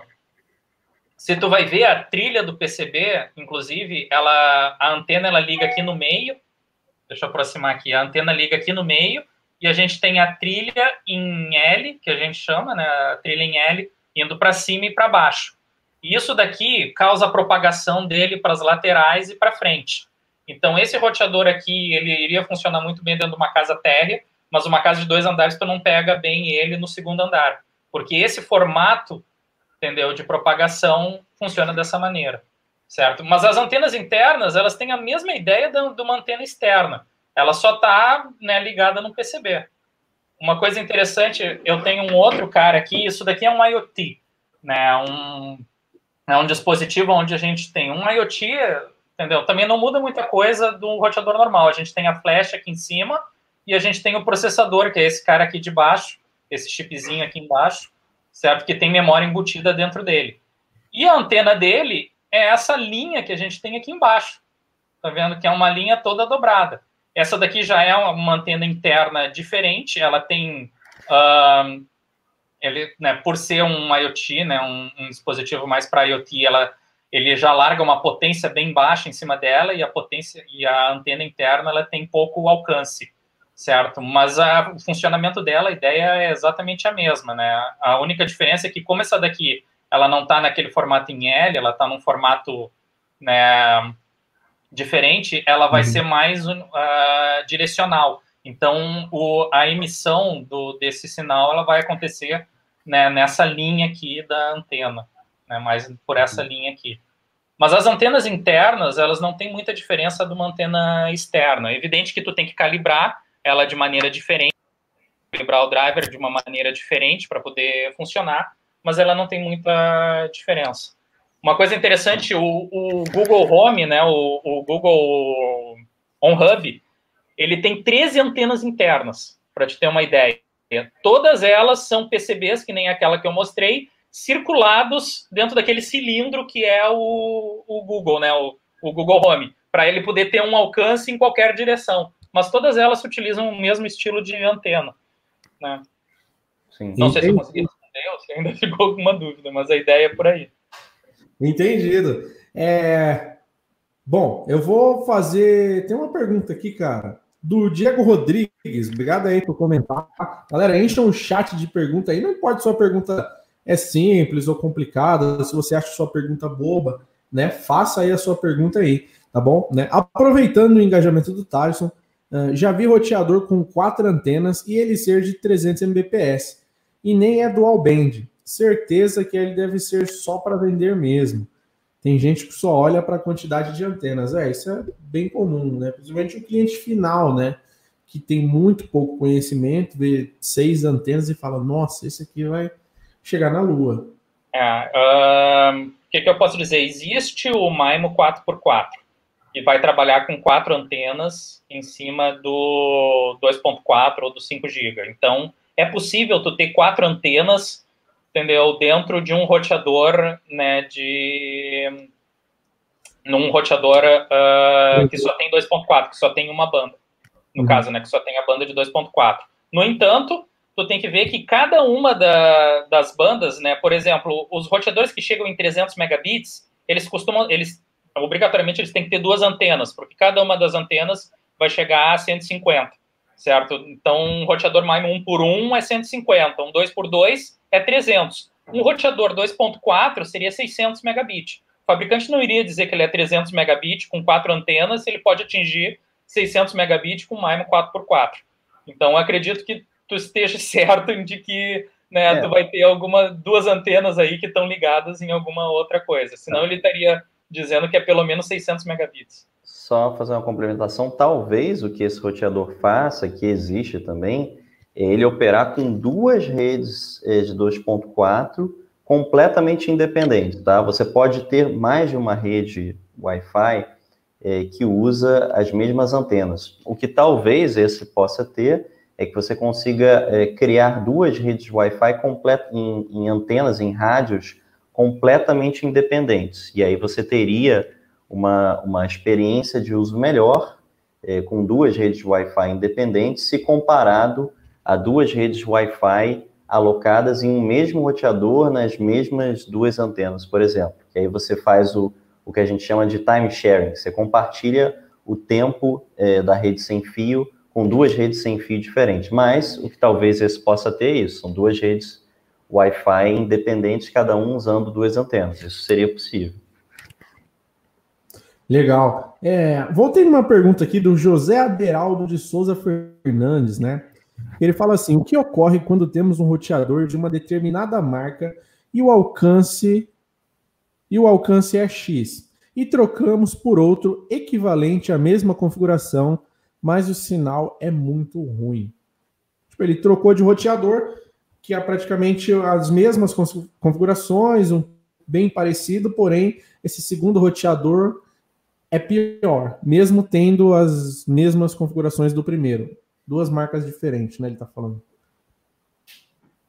É, a, a, configuração em relação ao roteador, ele deve estar tá falando só em relação às tecnologias que ele tem. Ele pode ter, aquilo que a gente falou lá no início do vídeo, ele pode ter a mesma configuração, ele pode ser o, o mesmo chip, inclusive, mas ter um alcance completamente diferente porque o fabricante resolveu botar um amplificador de potência né, na linha da antena ou até resolveu colocar outro tipo de antena.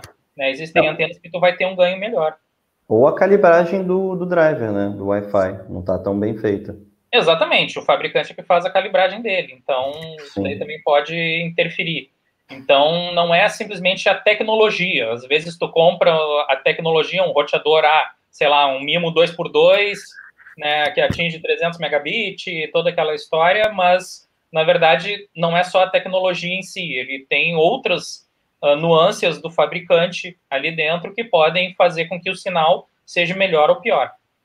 É, uma, uma coisa legal é explicitar é que, assim, uh, esses drivers de Wi-Fi, como eu falei lá no, no iníciozinho da nossa live, é, eles em geral são, é, em geral não, eles são distribuídos pelos fabricantes do, do chipsets, né, dos SOCs, System on Chips.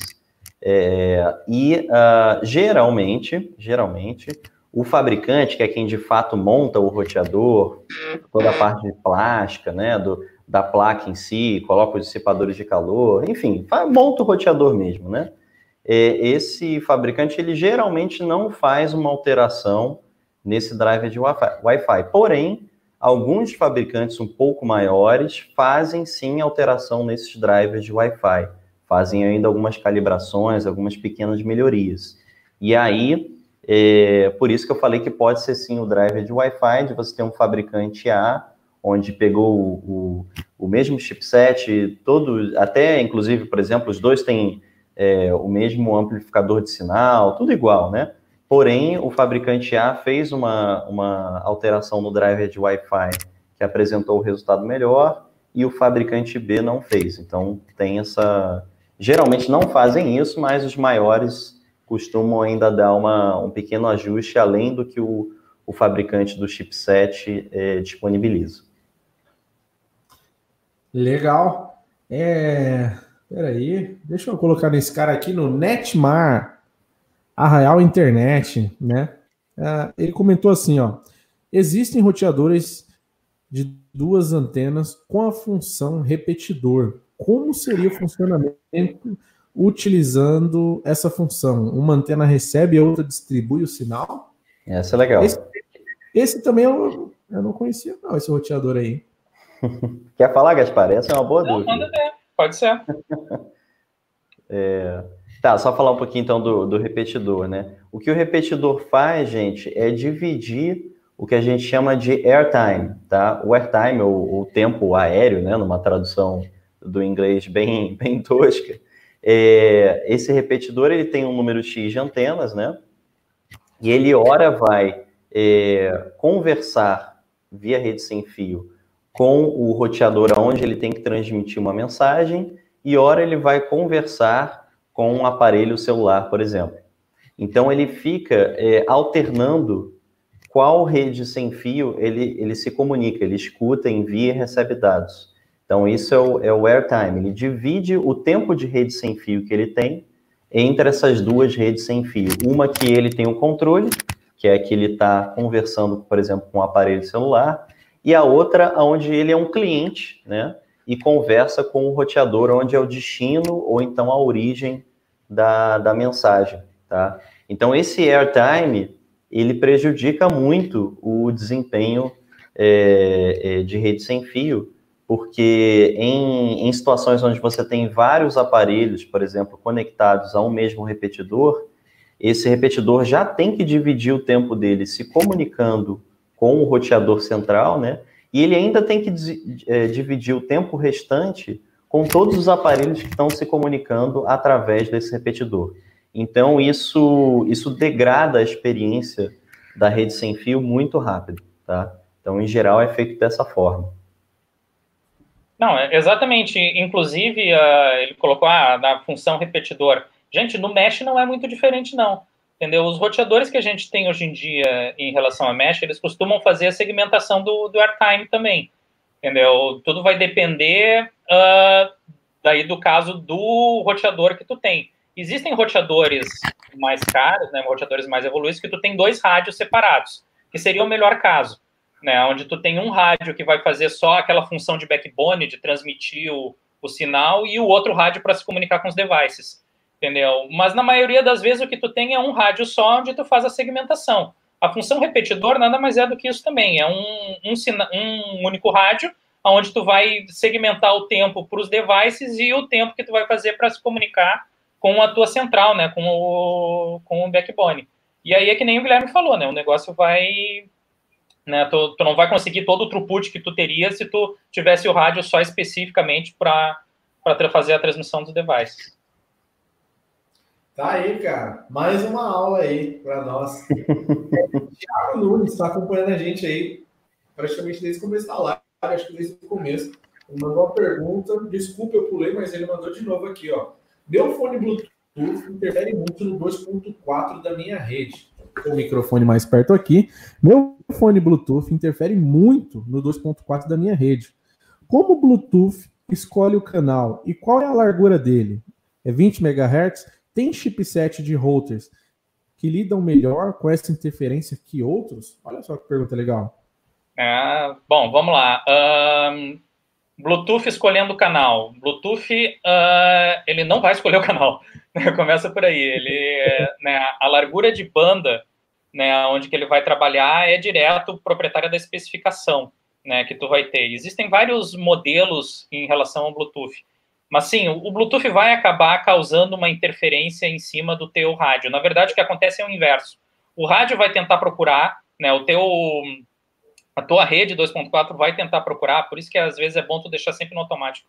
Né? Ela vai tentar procurar o canal que tu tem menos interferência, certo? Então, às vezes tu tem ou um Bluetooth ou um né, telefone sem fio que, que opera em cima de 2.4. Todos esses caras vão gerar um ruído em cima do teu canal e aí esse cara vai ter que fazer a, o rádio é que o Wi-Fi no caso é que teria que fazer essa adaptação, né? O Bluetooth ele costuma ser muito simples, exatamente porque tu não tem processamento em cima do né, dos dispositivos, né? Ainda mais um fone de ouvido Bluetooth. Tu não vai ter um processador ali dentro que vai conseguir fazer toda essa, né, esse, esse trabalho em cima do, do sinal. Então, normalmente o que costuma fazer é tu tentar escolher o melhor canal dentro da tua rede Wi-Fi, porque ali tu tem mais processamento para poder trabalhar.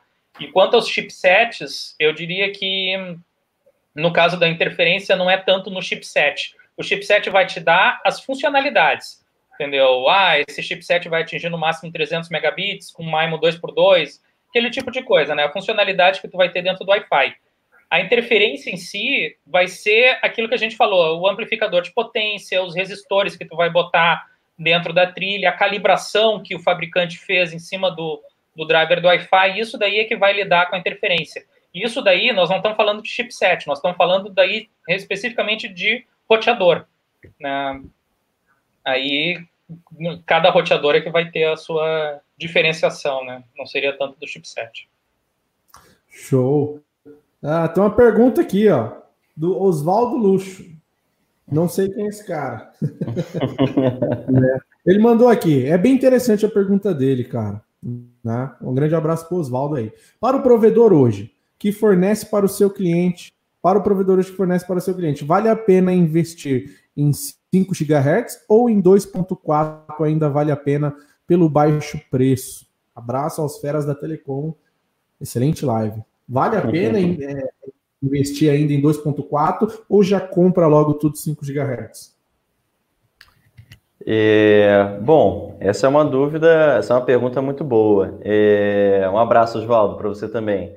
É, então, em termos de investimento, né, quando você faz um investimento dentro do seu provedor, visando aí a vida útil do equipamento, você quer estender ela é, para o maior possível, né?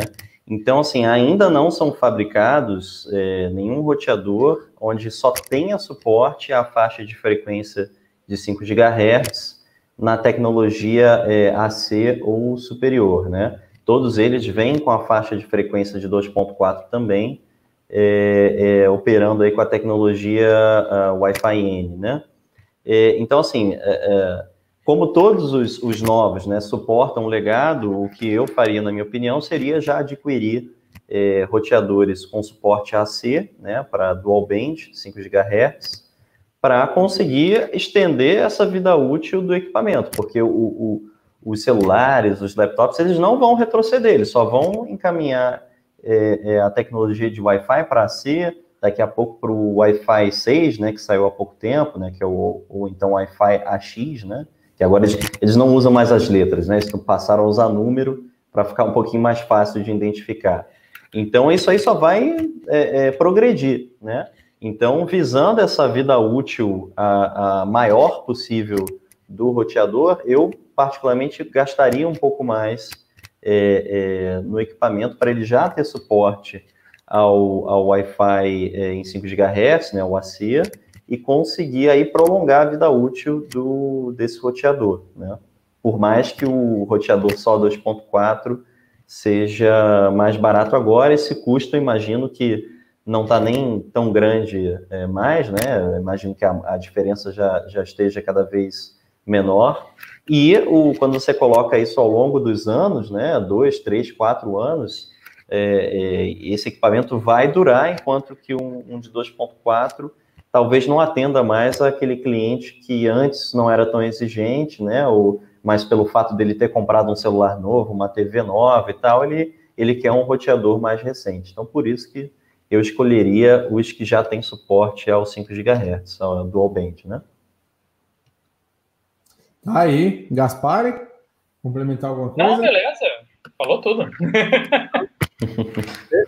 Olha só a pergunta do Gustavo Bacala. Gustavo Bacala também participou das nossas outras lives aí. Muito obrigado aí, Gustavo, por estar nessa daqui também. E uma hora a gente já vai responder também essa sua pergunta aí. Já vou colocar já. A gente está vendo todas as perguntas aqui. Tá?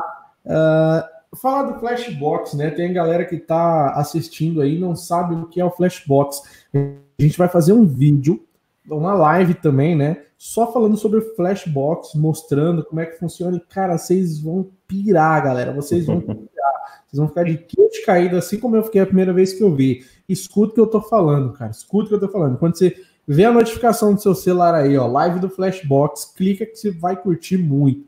Tá? Gustavo Bacala comentou: o Flashbox está sendo preparado para ONTs, é, somente para dispositivos OpenWRT. Tem algo para roteador com porta FXS? É, então, sim, o Flashbox está sendo preparado sim para ser compatível com as ONTs ou ONUs, né, como você queira chamar, é, num futuro breve, tá? É, a gente tem a, a, a, o objetivo de alcançar esse suporte ainda esse ano, tá? Então, uh, ah, para quem já está um pouco mais por dentro, né, da, de, de telecom, né, de como, como esses equipamentos são gerenciados, uh, existe um protocolo extremamente é, conhecido né, e padronizado, que é o TR69, tá? é um protocolo de gerência de equipamentos de rede, não é só ONTs, ONUs, enfim, ele gerencia equipamentos de rede, e a gente pretende abraçar também esse protocolo TR69 na solução Flashbox. Então, a gente vai abraçar algumas funcionalidades das, das ONUs, ONTs, via uh, esse protocolo de gerência, e vai expandir essa gerência à medida do que for possível, é, é, usando esse padrão TR69 ou até usando o padrão de comunicação do próprio Flashbox, tá? É, e por que isso, né? Porque a gente entende que a, a, existe uma convergência, né, do, das ONUs, ONTs com, por exemplo, os roteadores mesh, né? Na verdade, é, esses equipamentos vão conviver, né, seja numa, numa casa pequena ou maior, porque cada vez mais o Wi-Fi vai uh, necessitar de uma velocidade maior, vai ser mais exigente, né, os próprios usuários vão ser mais exigentes, então o roteador e a ONT vão ter que conviver nessa grande é, rede sem fio, né? E, e, a gente entende que é então preciso é, gerenciar a ONT ou NU também. Né? Então, isso vai ser uh, abraçado pelo Flashbox, primeiro através do protocolo TR69, e aos pouquinhos a gente vai é, aumentar as funcionalidades de gestão remota é, nesses equipamentos, né? E, e, aí só dando uma palhinha, né? Cada, cada ONT ou NU tem um nível, um certo nível de gerenciamento remoto pelo protocolo TR69, né? O protocolo TR69 tem vários adendos, né? Então, os adendos que não é, existirem em certos equipamentos, aí a gente vai estudar em como incluir ele, esses adendos, né, nesses equipamentos. Mas essa é uma, essa é uma, um desafio que a gente com certeza é, já abraçou e já estamos é, nos programando para fazer um primeiro lançamento ainda esse ano. Ah, e ah, faltou o resto, né? É, somente para OpenWRT? Não, não, não vai ser somente para OpenWRT, eu acredito até pela questão do TR69 já tem respondido essa, essa dúvida. Uh, e a questão da porta FXS aí vai depender puramente do, do equipamento, né, da ONT. Então, se a ONT suportar, é, o Flashbox também vai fazer a gestão por essa porta. Tá? Galera, quando vocês vê a live lá, Flashbox, conheçam. Você já pode conhecer, tá? O link da Anlix está aqui na descrição do vídeo. É só você clicar na descrição do vídeo e acessar o site da Anlix. Né? É, bom, os caras vão explicar com mais maestria sobre o Flashbox, mas assim, você vai ter o controle de tudo, todos os roteadores que estão na sua rede, mas assim, é um controle 100% de forma muito prática e de qualquer lugar que você esteja. Cara, vale muito a pena vocês conhecerem, tá? Uh, bom, o, uma hora comentou aqui bastante já, falei que ia ler aqui o comentário dele, então eu vou ler. Né? Eu tenho Tenda a C11 com a tecnologia Mumimo. Mumimo ou Mumaimo? O que você acha desse roteador? Depois ele complementou que é um 2.4, que ele é dual band, 5G e portas gigabit. É, a Tenda é um parceiro aqui do canal Loucos da Telecom, então eu vou me colocar inteiramente. Vou ficar calado e vou deixar os profissionais falarem. Você parcial aqui, cara. Vou deixar com vocês. É, olha, eu, eu, posso falar um pouquinho pelo Gaspar. Infelizmente, uma hora, a gente ainda não testou esse equipamento, tá? Realmente, o mercado de roteadores, ele, ele é muito vasto, né? Existem muitas marcas com muitos modelos. E infelizmente a gente ainda não teve condição de testar esse, esse modelo, né? não, não tivemos ainda a oportunidade de testar esse equipamento. É, em breve a gente deve receber um, um, um, Tenda AC10 e um AC8 aqui, agora o 11 ainda não. Então, não, não, não posso te dar uma opinião. Agora, a Tenda é um fabricante gigantesco de roteadores, né? Inclusive, fabrica roteadores para outros fabricantes, tá? Isso, é, isso acontece nesse mercado. Grandes fabricantes, né, cara? Sim, sim, gigantesco. E, uh, e, mas se ele tem a tecnologia MU-MIMO ou MUMIMO, né? Gente, a gente vive no Brasil, então não precisa falar bonito, não. MUMIMO, pode ser MUMIMO, tá?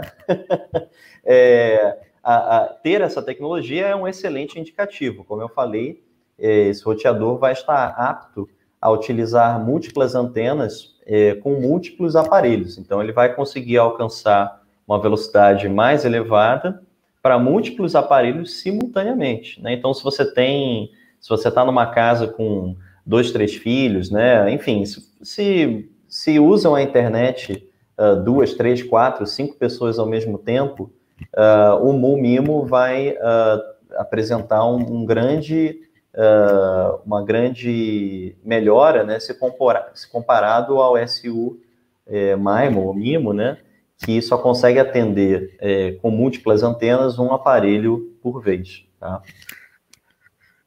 Tá aí, respondido aí, meu amigo. Se você for um cliente final, né? Se você não for um provedor de internet ou algo do tipo, e esse roteador está se desfazendo, te satisfazendo aí na sua casa, a conexão tá ok, você tem um sinal em toda a sua casa aí perfeito.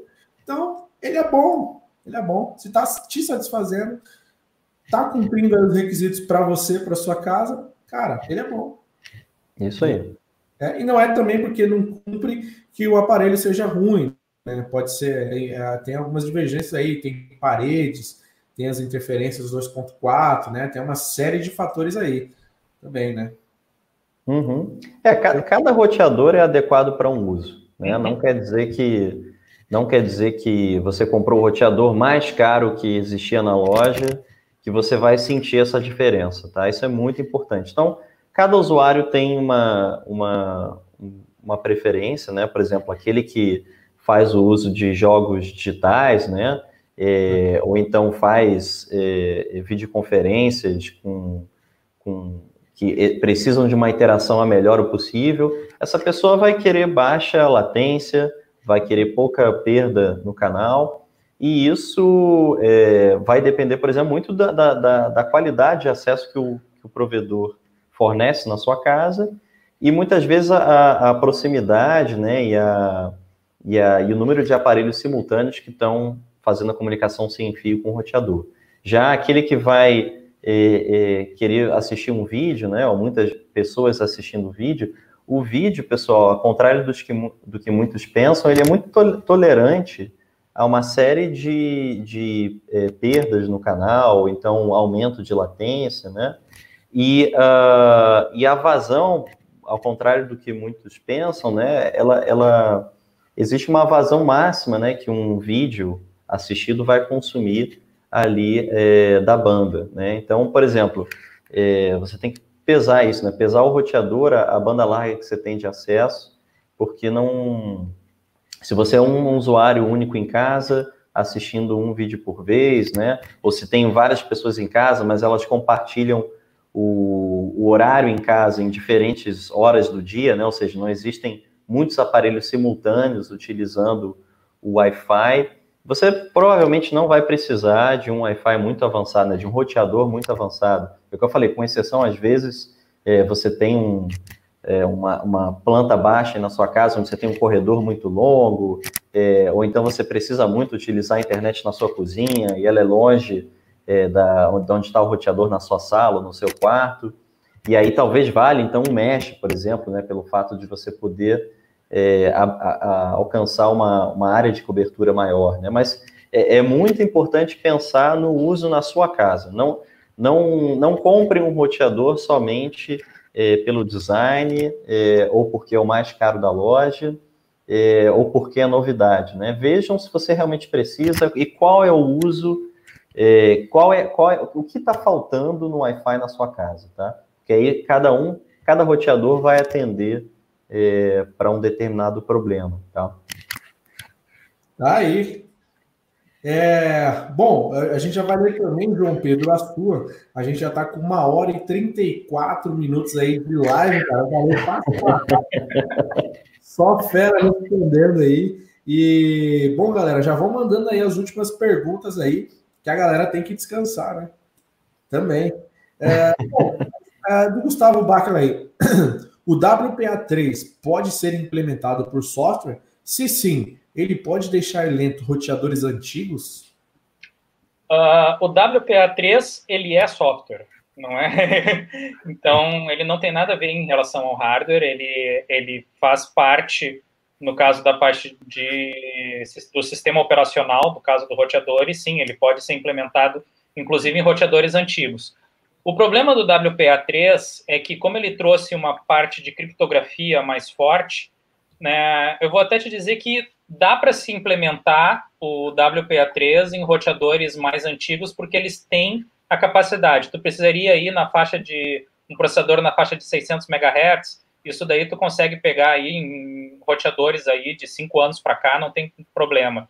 Daria para se colocar, não seria problema o processador em si. O problema disso daí é a flash, entendeu? Tu tem que ter memória flash para poder armazenar o sistema de criptografia e acaba ocupando um pouco mais de espaço, né? Mais ou menos, tu vai precisar aí de um mega, um mega e meio a mais.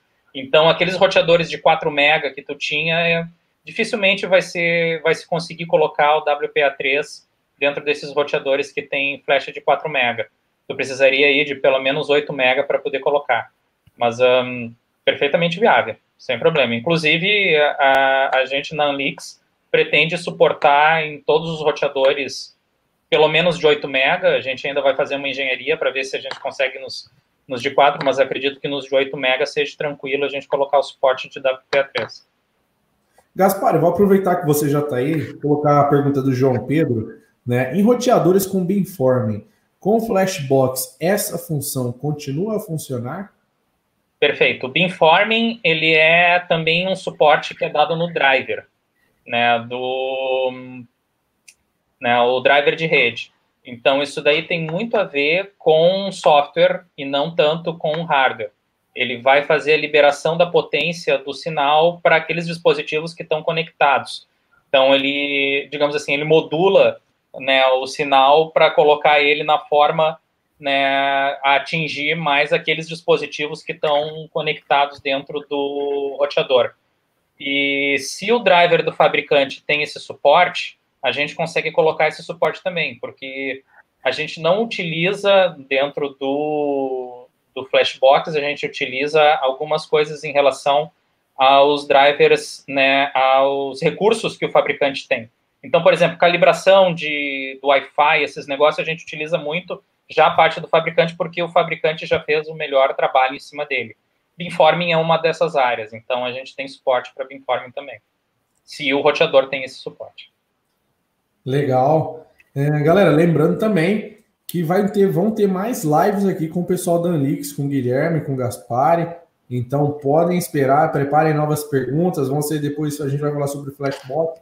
Vocês têm algum tema também que quer que a gente traga aqui para vocês, tá bom? A gente traz. E o Gregório Alexandre, cara, comentou aqui, ó. Qual servidor para TR069 open source vocês indicam? Espera um pouquinho para o Flashbox ficar pronto. É, é. Essa aí a gente pode guardar para outra live. Então, fechou. Para outra live, Gregório. Para outra live.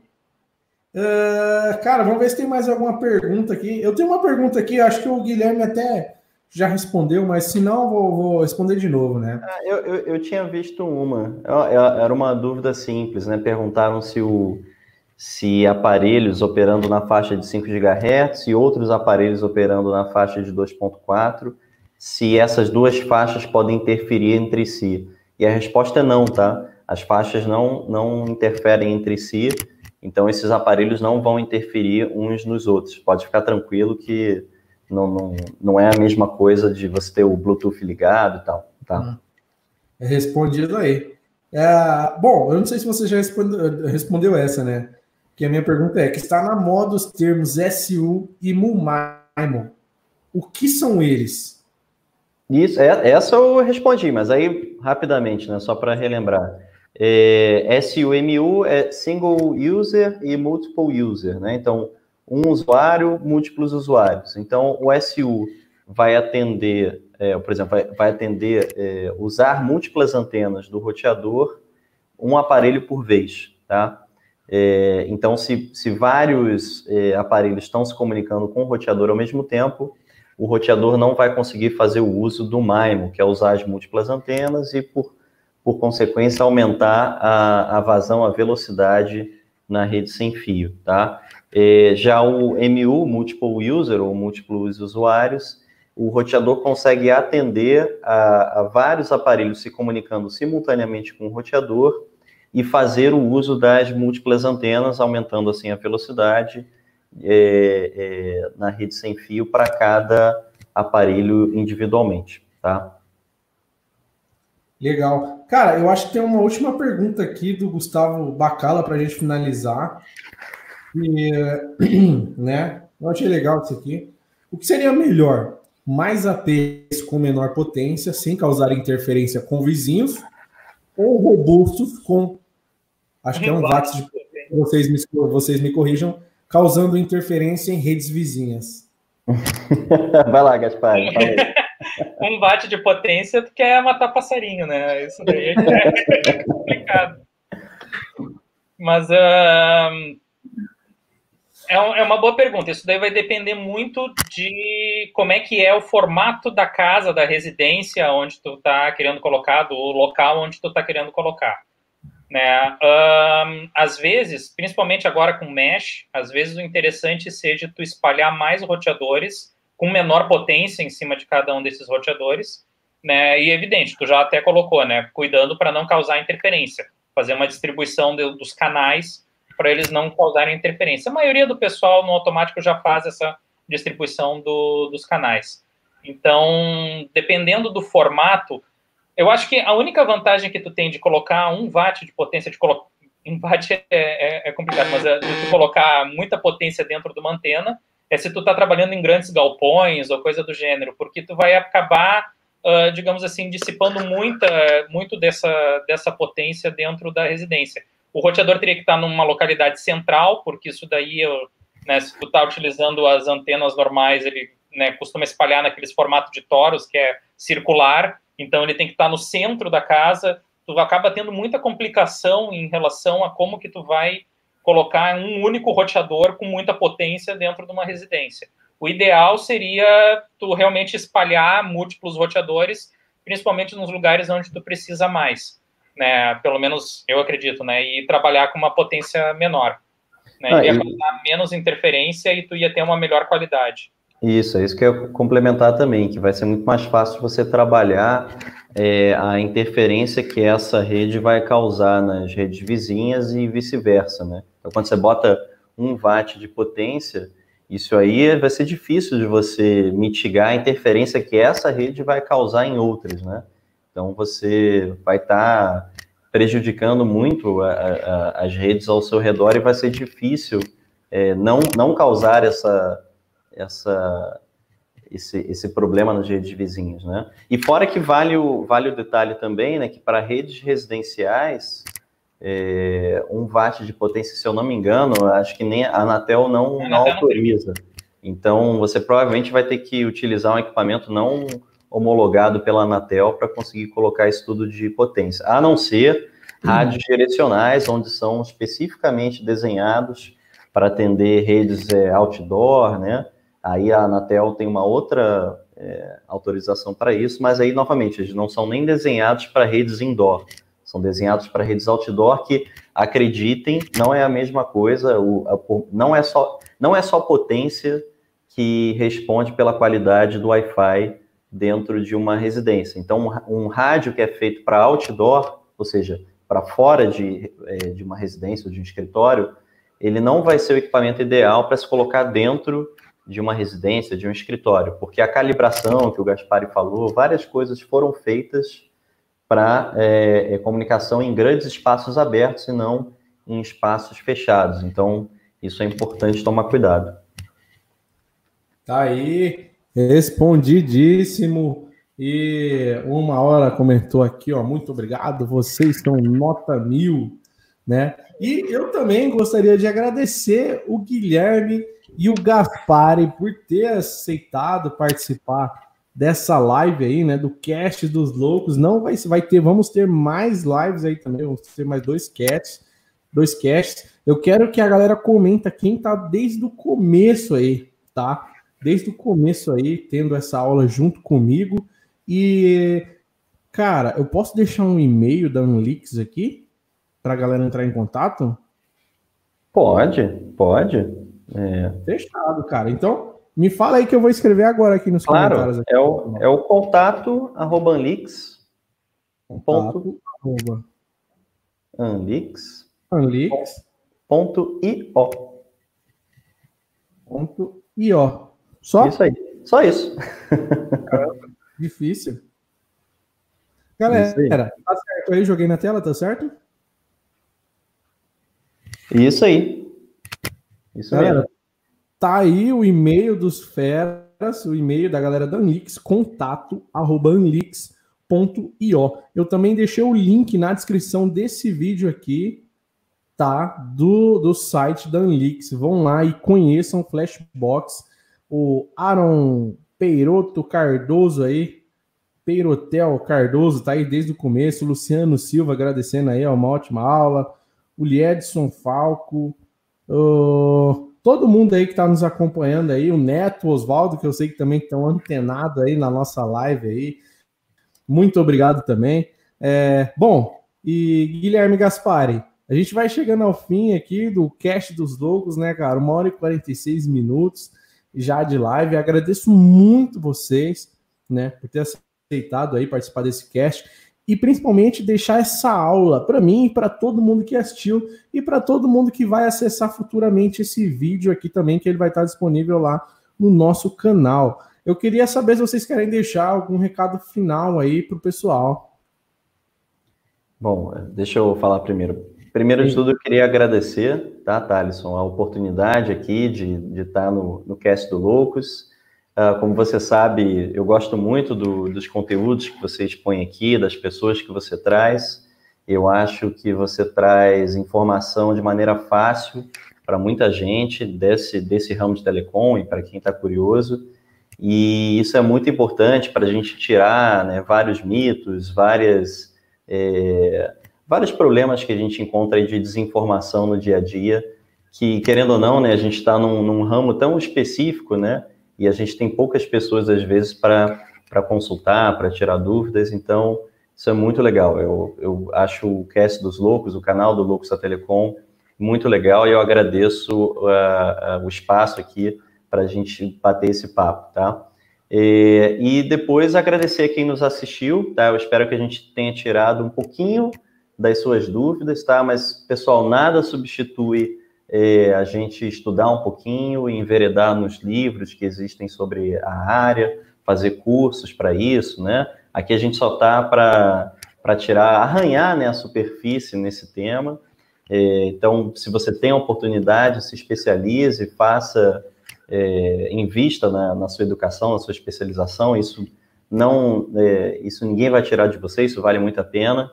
E eu digo isso porque uh, nós, eu e Gaspari, né, viemos do Laboratório Lange, da UFRJ.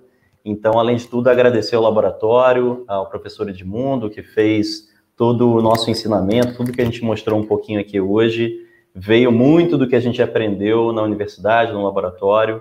Então, é isso. Eu espero que os próximos vídeos a gente arranhe um pouquinho mais essa superfície aí, tá bom? Obrigado. Obrigado, cara. Obrigado, Gaspari.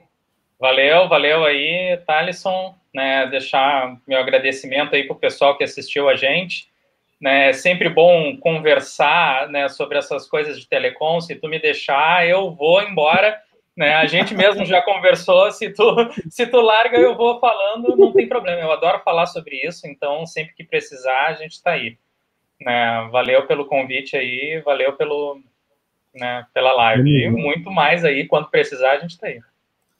Tamo junto. Mais uma vez, Guilherme Gaspar brigadão. Os caras são fera, galera. Assistam os outros vídeos aí que eu fiz com o pessoal da Anlix, está aqui no canal Lux da Telecom. Acesse o canal da Anlix também no YouTube. Conheça a Anlix. O link está na descrição do vídeo e tá aí o contato do pessoal da Anlix, desses feras aí, para vocês conhecerem mais a Anlix e tirarem um pouco mais. Posso, Pode. Posso até deixar mais um contato? Esse é legal também. Se quiserem mandar para o nosso fórum, tá? É o fórum.anlix.io. A gente criou um fórum para não só nós, como quem é da área, poder tirar dúvidas, trocar conhecimento, né? E quanto mais as pessoas usarem, mais conhecimento, mais coisa legal vai ter lá. Então é um bom contato também. Vê se está certo aí. Joguei na tela aí, ó. fórum.anlix.io. Isso aí. Esse também é um ótimo, uma ótima fonte tá bom? é isso aí. Acessem lá. Galera, conheçam a Lix, tá? Link na descrição do vídeo.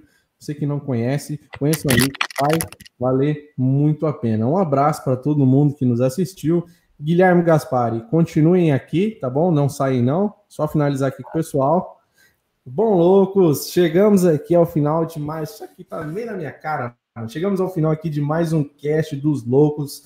Hoje a gente bateu um papo aí com o Guilherme, com o Gaspar e Dan Lix. Bate-papo foi além de chipsets, né? Então, muito obrigado você que assistiu até aqui, nos acompanhou até aqui. Principalmente compartilhe essa live aqui. O vídeo vai ficar disponível no nosso canal do YouTube. Compartilhe essa live aí depois com os seus amigos, tá bom?